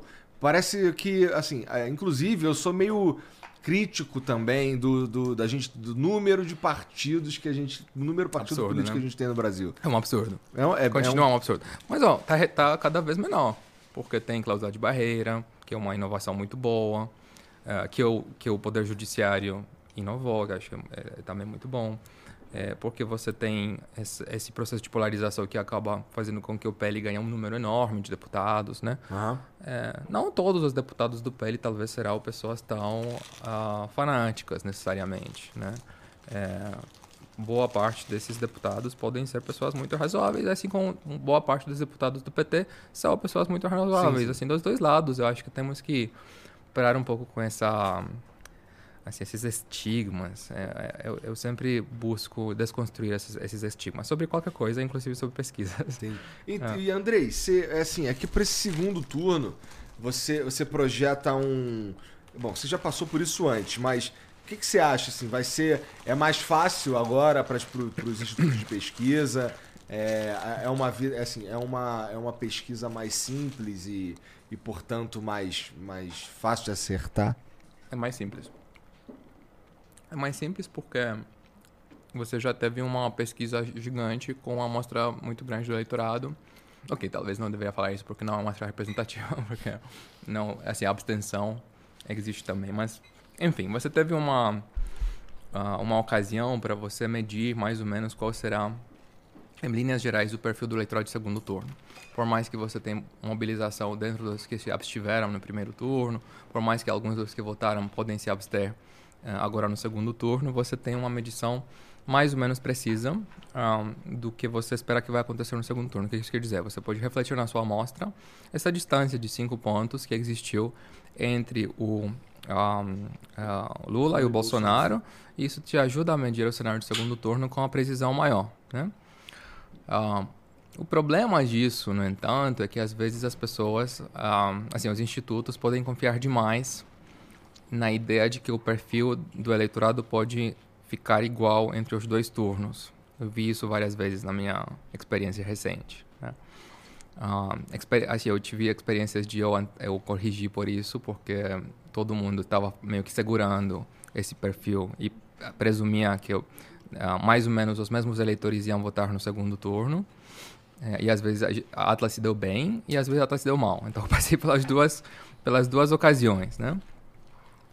Por exemplo, é, no, na eleição do Chile para a presidência, a gente fez no Chile a melhor pesquisa de primeiro turno Ah, e todo mundo então estava com olhar para o Atlas como sendo um instituto novo no Chile que estava fazendo um excelente trabalho. E a gente errou o segundo turno. A gente é, inflou bastante o percentual do, do cast.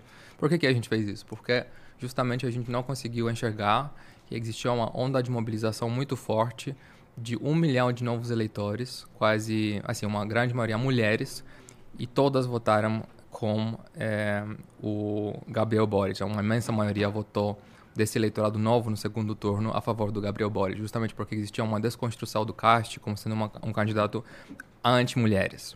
Ele tinha, assim, ele comentou várias uh, gafes durante a campanha em relação a isso e, assim, políticos aliados também. Então, nesse, nesse contexto, o resultado, se você fosse simplesmente controlar pelo perfil do eleitorado de primeiro turno, era bastante diferente do que aconteceu no final por conta da incorporação desses novos eleitores. Né? Então, ajuda, mas às vezes cria um excesso de confiança, e quando cria um excesso de confiança para os institutos, eles podem errar. É, às vezes a gente conseguiu uh, antecipar essas mudanças e a gente conseguiu antecipar muito bem, então, por conta disso, o resultado. Como, por exemplo, em todas as eleições na Argentina, meio que existiram essas flutuações e a Atlas sempre conseguiu se dar bem conta do como que isso ia acontecer. Na Colômbia, foi um caso interessante. A gente esperava que ia ter um, uma incorporação de muitos eleitores no segundo turno. A gente projetava que mais ou menos um milhão e meio de novos eleitores iam aparecer e que isso ia ajudar bastante o Petro, sendo que a magnitude do fenômeno surpreendeu até a gente. A gente tinha assim, um view que eu considerava muito bullish, foram 3 milhões. Nossa. Então a gente acertou a eleição dentro da margem de erro, mas a gente, mas foi uma eleição de, decidida tipo na margem, no limite. É, o Petro ganhou e na nossa última pesquisa o Hernandes estava ganhando, sabe? Então assim, não acertou dentro da margem, mas quem ganhou foi outro candidato, né? E foi, mas foi por conta de uma, um fenômeno de mobilização gigante de, de novos eleitores. Então, é, eu diria que assim, é mais simples o segundo turno, mas essa questão de onda, por ser o momento final, as pessoas podem se importar mais, podem se mobilizar mais. Agora ou nunca que a gente vai conseguir é, vencer o Bolsonaro, agora ou nunca que a gente vai conseguir derrotar o Lula. Né? Essa, é, é, isso faz com que né, o lado que for conseguir mobilizar melhor no segundo turno, se existir uma mobilização diferencial, isso, em tese, poderia surpreender em relação ao que as pesquisas podem indicar, sabe? André, eu não sei se, você, se vocês têm esses dados. É, ao longo da, dessa campanha, a gente viu porra, casos emblemáticos, por exemplo, em shows, uma galera pedindo, ó, oh, você aí que pode votar e não vai votar, sabe? moleque de 16, 17 anos aí, uhum. tira o título, vai votar, não sei o quê. E aí teve uma estimativa que uma galeraça realmente. E assim, é, é esses artistas e, e, esse movimento existiu basicamente do lado do Lula, da galera pedindo voto para o Lula. É, vocês têm essas info informações se da, da faixa etária, se realmente a gente teve mais é, pessoas de 16 a 18 anos votando nessas primeiras, nesse primeiro turno? Um, eu, eu acho que se existia tem. no início do ciclo assim, uma nítida evidência de que uh, tinha um atraso nos títulos eleitorais desse grupo, uh, que não votou na eleição de 2018, que poderia pedir um título eleitoral e não tinham feito isso. Aí o TSE criou uma uh, iniciativa que achei muito boa, de incentivar jovens eleitores a se cadastrarem para votar na eleição. Um, e então isso recuperou é, basicamente o percentual mais próximo da média histórica para esse grupo uh, de faixa etária. Né? Uh, dentro do público jovem, o Lula tem uma grande vantagem. Então, quanto mais velho o eleitor, mais ele tende a ser é, Bolsonaro e o, e o Lula é, e Bolsonaro estão empatados né, no grupo acima de 60 anos, por exemplo, na nossa pesquisa, estão em empate técnico. No grupo mais jovem, o Lula ganha com ampla vantagem. Então, é algo que de fato é importante para o Lula, porque se tem uma abstenção maior no, no eleitorado jovem, isso impacta negativamente o Lula. Então, quanto mais ele conseguir mobilizar esse público, é melhor. E como é um eleitorado que está votando pela primeira vez, que não tem esse hábito, né, que não, muitas vezes não está tão atento à política, essas iniciativas de trazer artistas, influenciadores, né, é, é, isso ajuda no processo. Interessante bastante. demais, né? É. Interessante, faz mesmo todo sentido lá. Bom, tem mensagem para nós aí, Jean? Né? Tem vídeo? Não, tem só mensagem. Tá. Vamos ver o que, que os caras estão te perguntando aqui, Andrei. Aproveita e deixa Obrigado. o Andrei comer um pouquinho, que tá gostoso aí. É, bom demais, né, Andrei? Tá muito bom. Esse daqui só pra mandar um salve aí, não é propaganda não, mas é só um salve aí pro Netão, Netão Bombife. Obrigado. E ele tá mandando esse sanduba aí pra gente, ó. A batatinha do cara, de maneira absurda, não murcha, né? O que esse cara faz nessa batata que ela não murcha? Não sei. Mas vamos lá. O Igor Sampaio mandou aqui, ó. Conheço o André há bastante tempo e o trabalho que ele vem fazendo com o Atlas é incrível. Muito legal ver que eles vêm ganhando destaque com as pesquisas no Brasil e em vários outros países. Parabéns pelo trabalho. Obrigado. Basicamente mandou uma mensagem pra puxar teu saco aqui. Né? Não, não é um robô. O Cortes mandou. Por que as pesquisas eleitorais nunca batem com as enquetes das redes sociais? Essa foi foda. Mas peraí. Em um perfil pessoal, eu entendo que tem influência da bolha, mas em lugares como o YouTube, por exemplo, que é aberto a todos os perfis, por que dá diferente? Fiz uma no meu perfil e tá 63 Bolsonaro e 37 Lula. Caralho. Parece, parece a pesquisa Brass Market, né? Aquela que dava Bolsonaro 60 pontos na frente, sei lá quantos.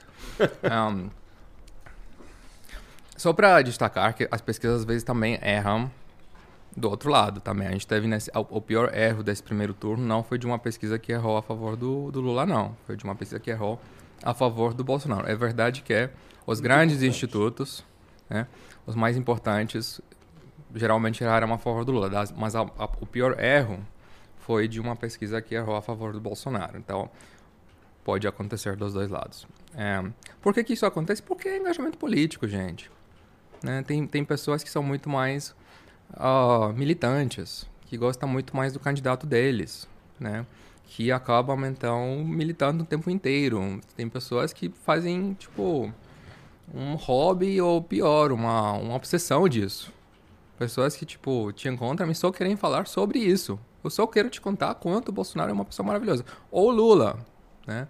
Tem isso dos dois lados.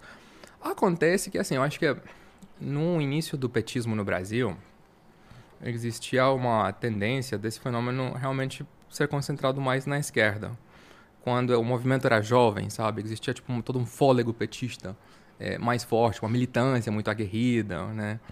Ahn, e isso pendurou por muito tempo. Isso ainda se mantém dentro de um grupo. É, mas meio que ao longo desses, dessas décadas de democracia no Brasil, é, você não consegue manter esse, esse, esse, fôlego, essa paixão, né, para sempre. Que nem aquele amor de adolescência, né, de adolescente. Não vai conseguir manter isso é, até os 80 anos. Aquele amor, amor pode ficar evoluindo, né? E você vai continuar amando o seu parceiro de vida, sendo que é né, de uma forma um pouco diferente. É, acho que é isso um pouco. Assim, eu faria essa, essa, essa comparação entre o petismo e o bolsonarismo hoje em dia no Brasil. Existe uma grande militância bolsonarista porque o fenômeno é mais recente. Então as pessoas descobriram isso é, de nota mais recente.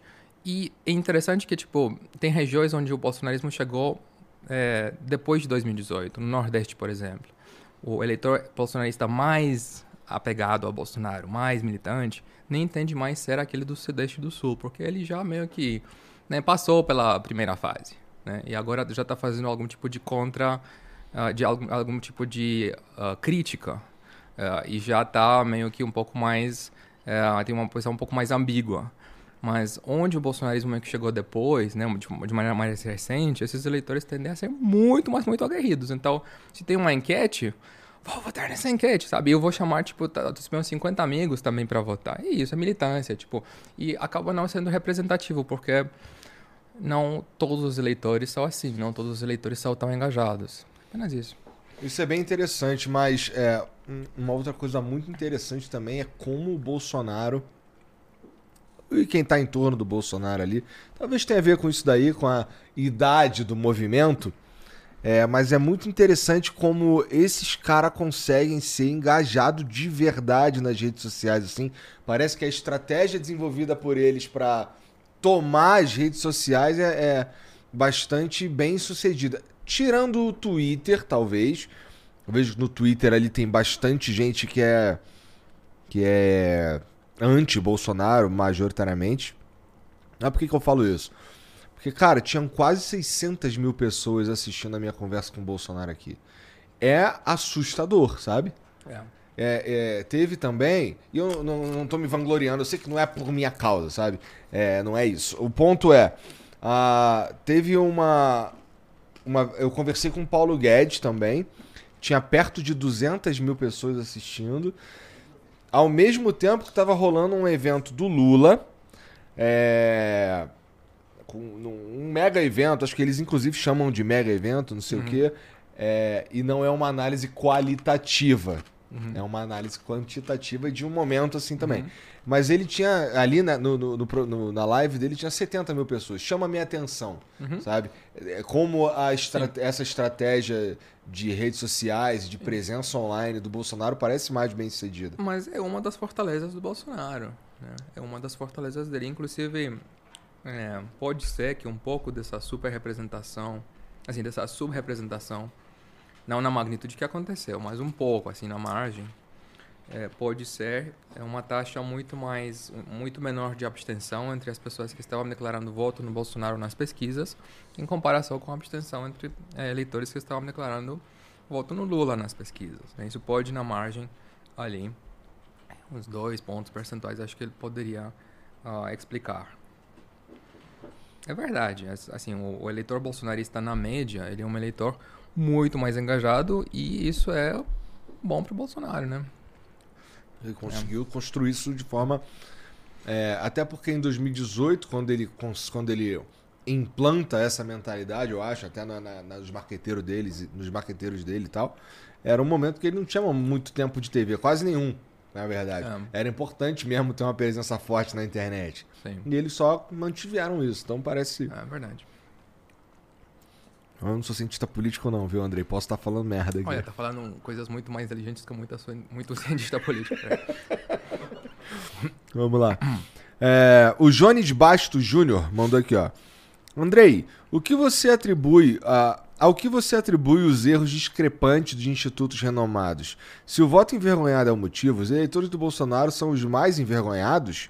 Por que as pesquisas não parecem refletir o que, vamos, o que vemos nas ruas? Parabéns pela participação no Flow. Abraço. Acho que tem três motivos principais, na minha opinião. Eu acho que eu descrevi os dois, mas vou fazer assim um sumário rápido. Tá bom. é, super representação de eleitores que ganham até dois salários mínimos na maioria das pesquisas. Quanto que isso aconteceu? A pena de contínua estudo representativo do IBGE para o perfil de renda da população no Brasil mostra 35% para esse grupo. Você olha muitas pesquisas de institutos grandes, era em torno de 55% a 60% nesse grupo. Por quê? Porque não existia um- uma ponderação por renda. A gente fazia uma ponderação por renda. Então, quando você é, superestima o público pobre, o que, que você faz? Você tira votos do Bolsonaro, em- em- em- principalmente porque ele vai muito pior nesse eleitorado mais pobre. É a mesma isso. coisa que a gente não fazia pesquisa com a molecada. Vai também atingir o Lula. É, né? exatamente. Se você faz, tipo, vamos colocar, em vez de 15% de eleitores até 20, entre 16 e 24 anos, vamos colocar 40%. O que, que vai acontecer? O desempenho do Lula vai melhorar bastante, né? Então, acho que essa é uma questão que é bastante objetiva, sabe? É muito objetiva. Tipo, é só comparar dado oficial, dado da pesquisa, você vê. Ahn, depois disso, acho que isso não explica tudo, porque se a gente fosse fazer uma reponderação de muitas pesquisas dessa maneira, ainda você não chegaria a dados ahn, que seriam compatíveis com a nossa pesquisa, por exemplo, que, assim, na minha opinião, eu vou defender o, o meu número, né? É, aí eu acho que existe o efeito de shy voter, sim. Acho que existe esse efeito. Eu descrevi aquela situação de homens Eleitores entrevistados por... shy voters, tá bom? Sim, sim. É porque o cara é romeno. É, eleitores envergonhados. Assim, eu não gosto da. Assim, ti- vamos dizer tímidos. Porque vergonha é uma palavra forte, né? Não é necessariamente tipo que você está envergonhado, que você é tímido, que você não quer necessariamente declarar é, é, naquela situação exatamente as coisas. E às vezes pode ser até uma timidez é, inconsciente. Às vezes simplesmente você, dependendo do contexto ou da entrevista, é, você não tendo uma posição 100% clara, vamos dizer que você está oscilando no pêndulo, no pêndulo Simone Tebet, é, Bolsonaro, por exemplo. É muito, é muito provável que, Que nesse você seja do pêndulo, agronegócio. entrevistado por uma mulher, por exemplo, você vai, você vai declarar voto na Simone Aham. né? Você tá falando com uma mulher e você já tava pensando. Aí você chegar no momento do, da, do voto e você sabe que a Simone não vai vencer, não vai chegar no segundo turno e você meio que quer se posicionar de um lado da que você é um eleitor mais de direita, por exemplo, porque você é do agronegócio, sei lá. Aham.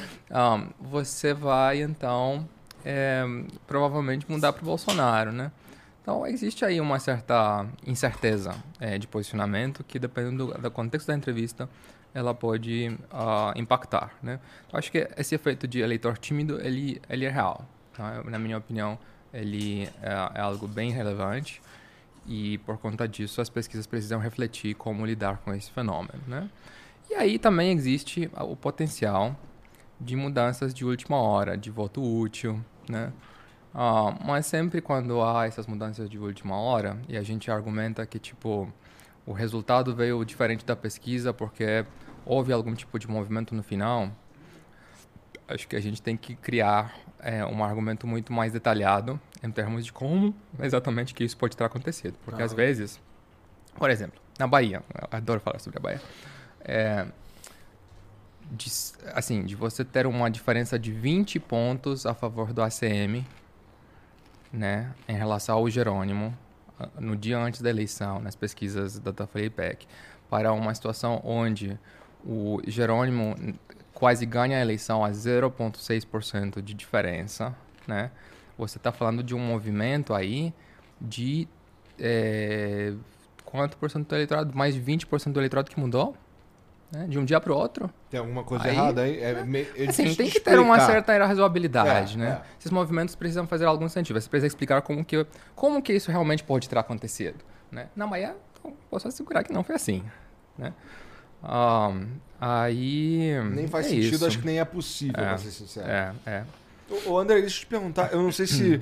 Você acha que eu atrapalharia a, a pesquisa do, do Atlas se eu te perguntasse quais são as perguntas assim mais importantes que tem no teu questionário? Como assim? O que é que tu pergunta pros outros no questionário?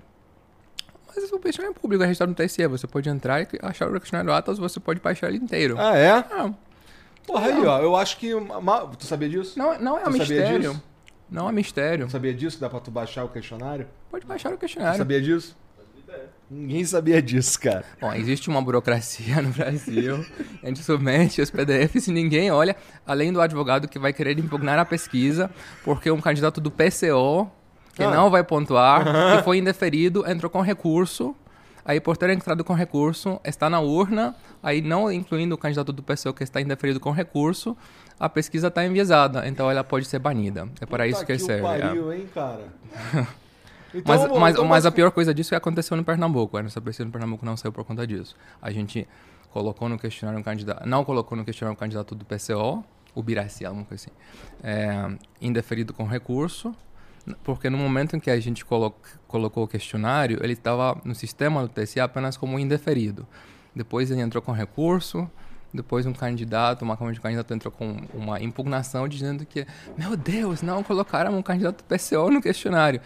E, o- e foi, foi deferido. A pesquisa não saiu. eh, A pesquisa Atlas não saiu no Pernambuco por conta disso.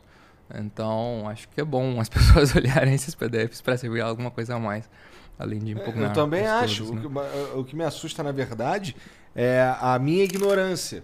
Que eu não sabia mesmo que dá pra eu só ir lá e ver.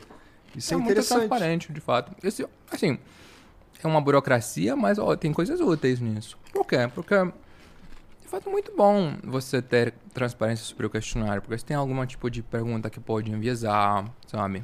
Você acha que tem algum problema, as pessoas podem criticar, né? A gente tá muito transparente quanto a isso. Quais são as perguntas? Para responder a, pergunta, a sua pergunta agora de verdade, né?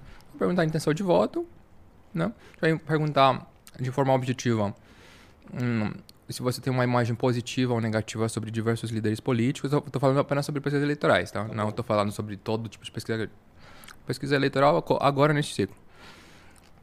nível de conhecimento, quanto que você conhece o candidato, se você conhece bem, já ouviu falar, não conhece. Um, a gente vai fazer algumas perguntas de avaliação uh, das gestões, da gestão em nível nacional e em nível estadual. Um, podemos fazer essas perguntas em diferentes escalas um, para comparar o que, o que essas escalas mostram. Aí, dependendo do caso, a gente tem outras perguntas adicionais. Entendi. É isso. Tá. Pô, Andrei, muito obrigado. Tem mais? Tem vídeo aí? Tá com o vídeo aí então.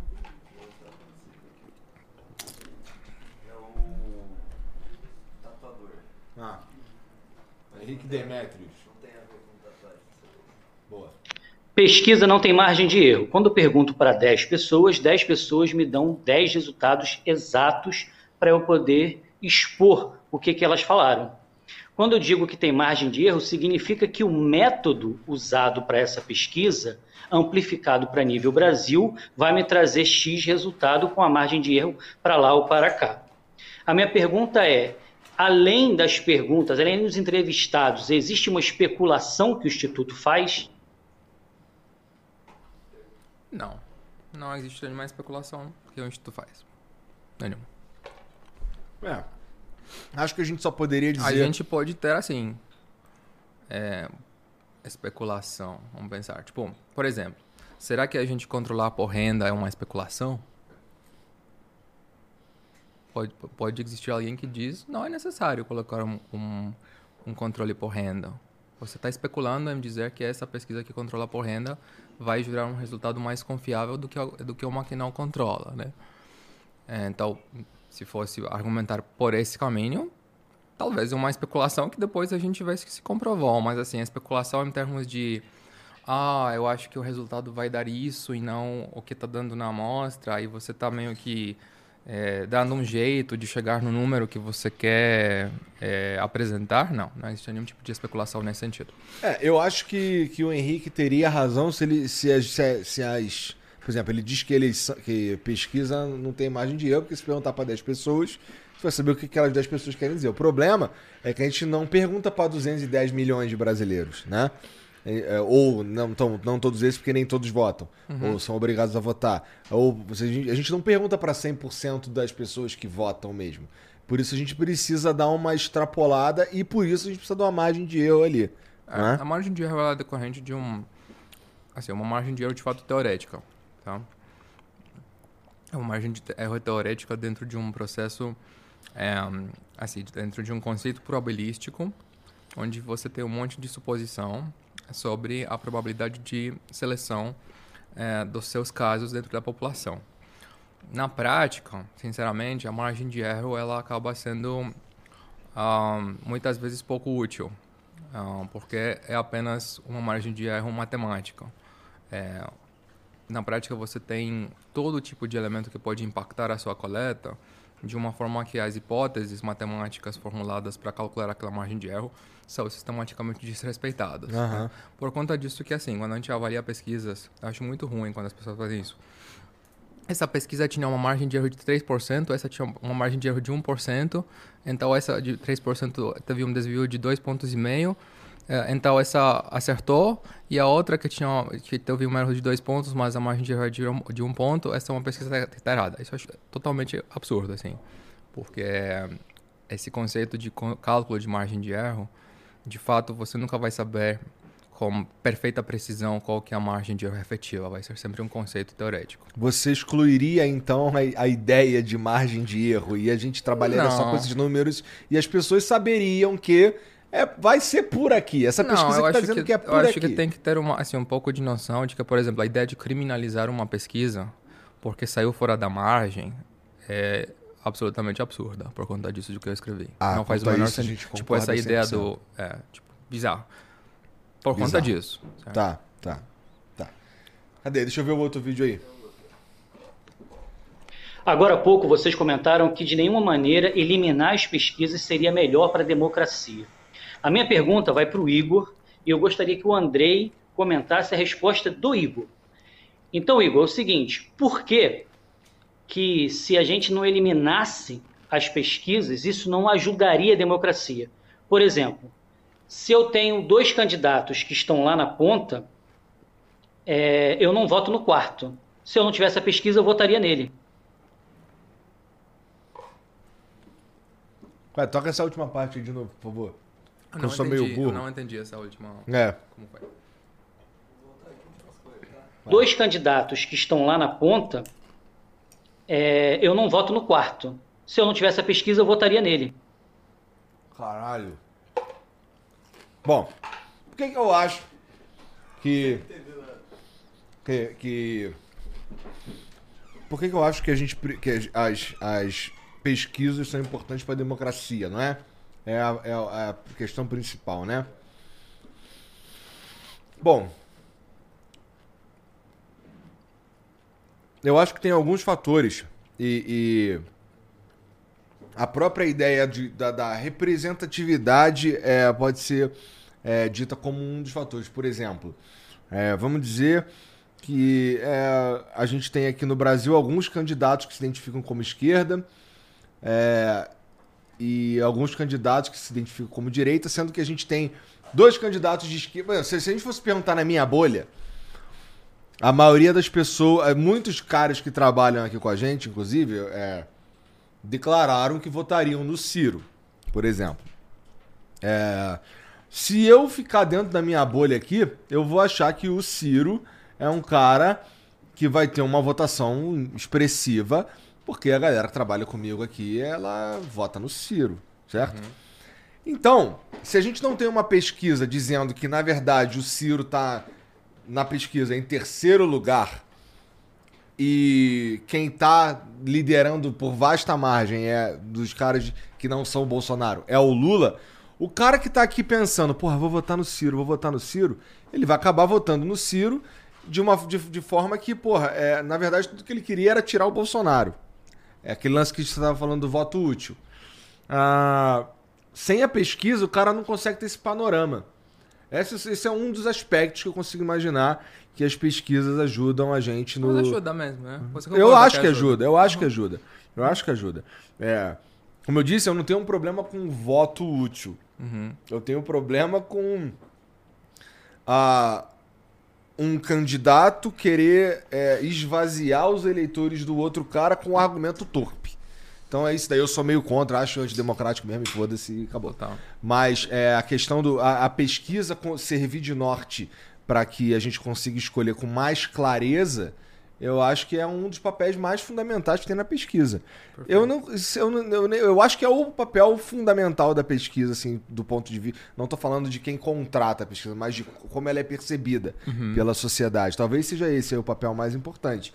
De, porra, você ter uma ideia do que, que vai acontecer ali, quais cenários, qual o cenário que você tá inserido, qual é o jogo que você tá jogando. Né? Então, ah, é, sei lá, eu, eu acho que é isso. Eu concordo. então, meu comentário eu concordo. é isso. É, bom, eu espero que eu tenha respondido, cara, é que eu sou meio chucro. Tem mais alguma coisa aí, Jean? Pô, Andrei, muito obrigado por vir Obrigado pelo conversar comigo, Foi um cara. prazer. Cara, Muito curti bom. muito, curti muito, Também. assim, é porque assim, eu realmente é, queria entender como, como é que co- como essas coisas funcionam, assim, um pouco de Uhum. uma maneira um pouco mais profunda. Da coisinha, né? Até pra eu ter o argumento pra rebater as pessoas que falam contra a pesquisa de uma forma assim, geral. as pesquisas podem errar, mas a gente mesmo assim precisa delas. Então tem que defendê-las para poder melhorá-las. Acho que é muito importante. A ideia de que vamos agora xingar as pesquisas, o conceito de pesquisa, o conceito de ciência em geral, não vai dar certo. A gente precisa das pesquisas. Então precisamos ah, nos educar sobre como elas são feitas, sobre como elas deveriam ser avaliadas, sobre como elas podem ser otimizadas para que nós podem ah, para que elas podem dar ah, aí subsídios eh, para que as decisões que as pessoas que os eleitores tomam sejam realmente muito bem informadas muito bem embasadas é isso Então tá. Ó, é, tu usa rede social? uso É? Qual? Como é que é teu arroba? é Andrei ah, Roman ah, em Twitter com dois espaços Ah, e em Instagram eu uso muito pouco mas eu acho que é AC Roman AC Roman Tá. Bom, de qualquer maneira, vai estar Obrigado. aqui na- no, no comentário fixado pra você seguir, tá bom? É, E segue a gente também, se inscreve, dá o like aí e a gente se vê amanhã. A gente se vê amanhã, tá bom? Um beijo para todo mundo, boa noite. Tchau.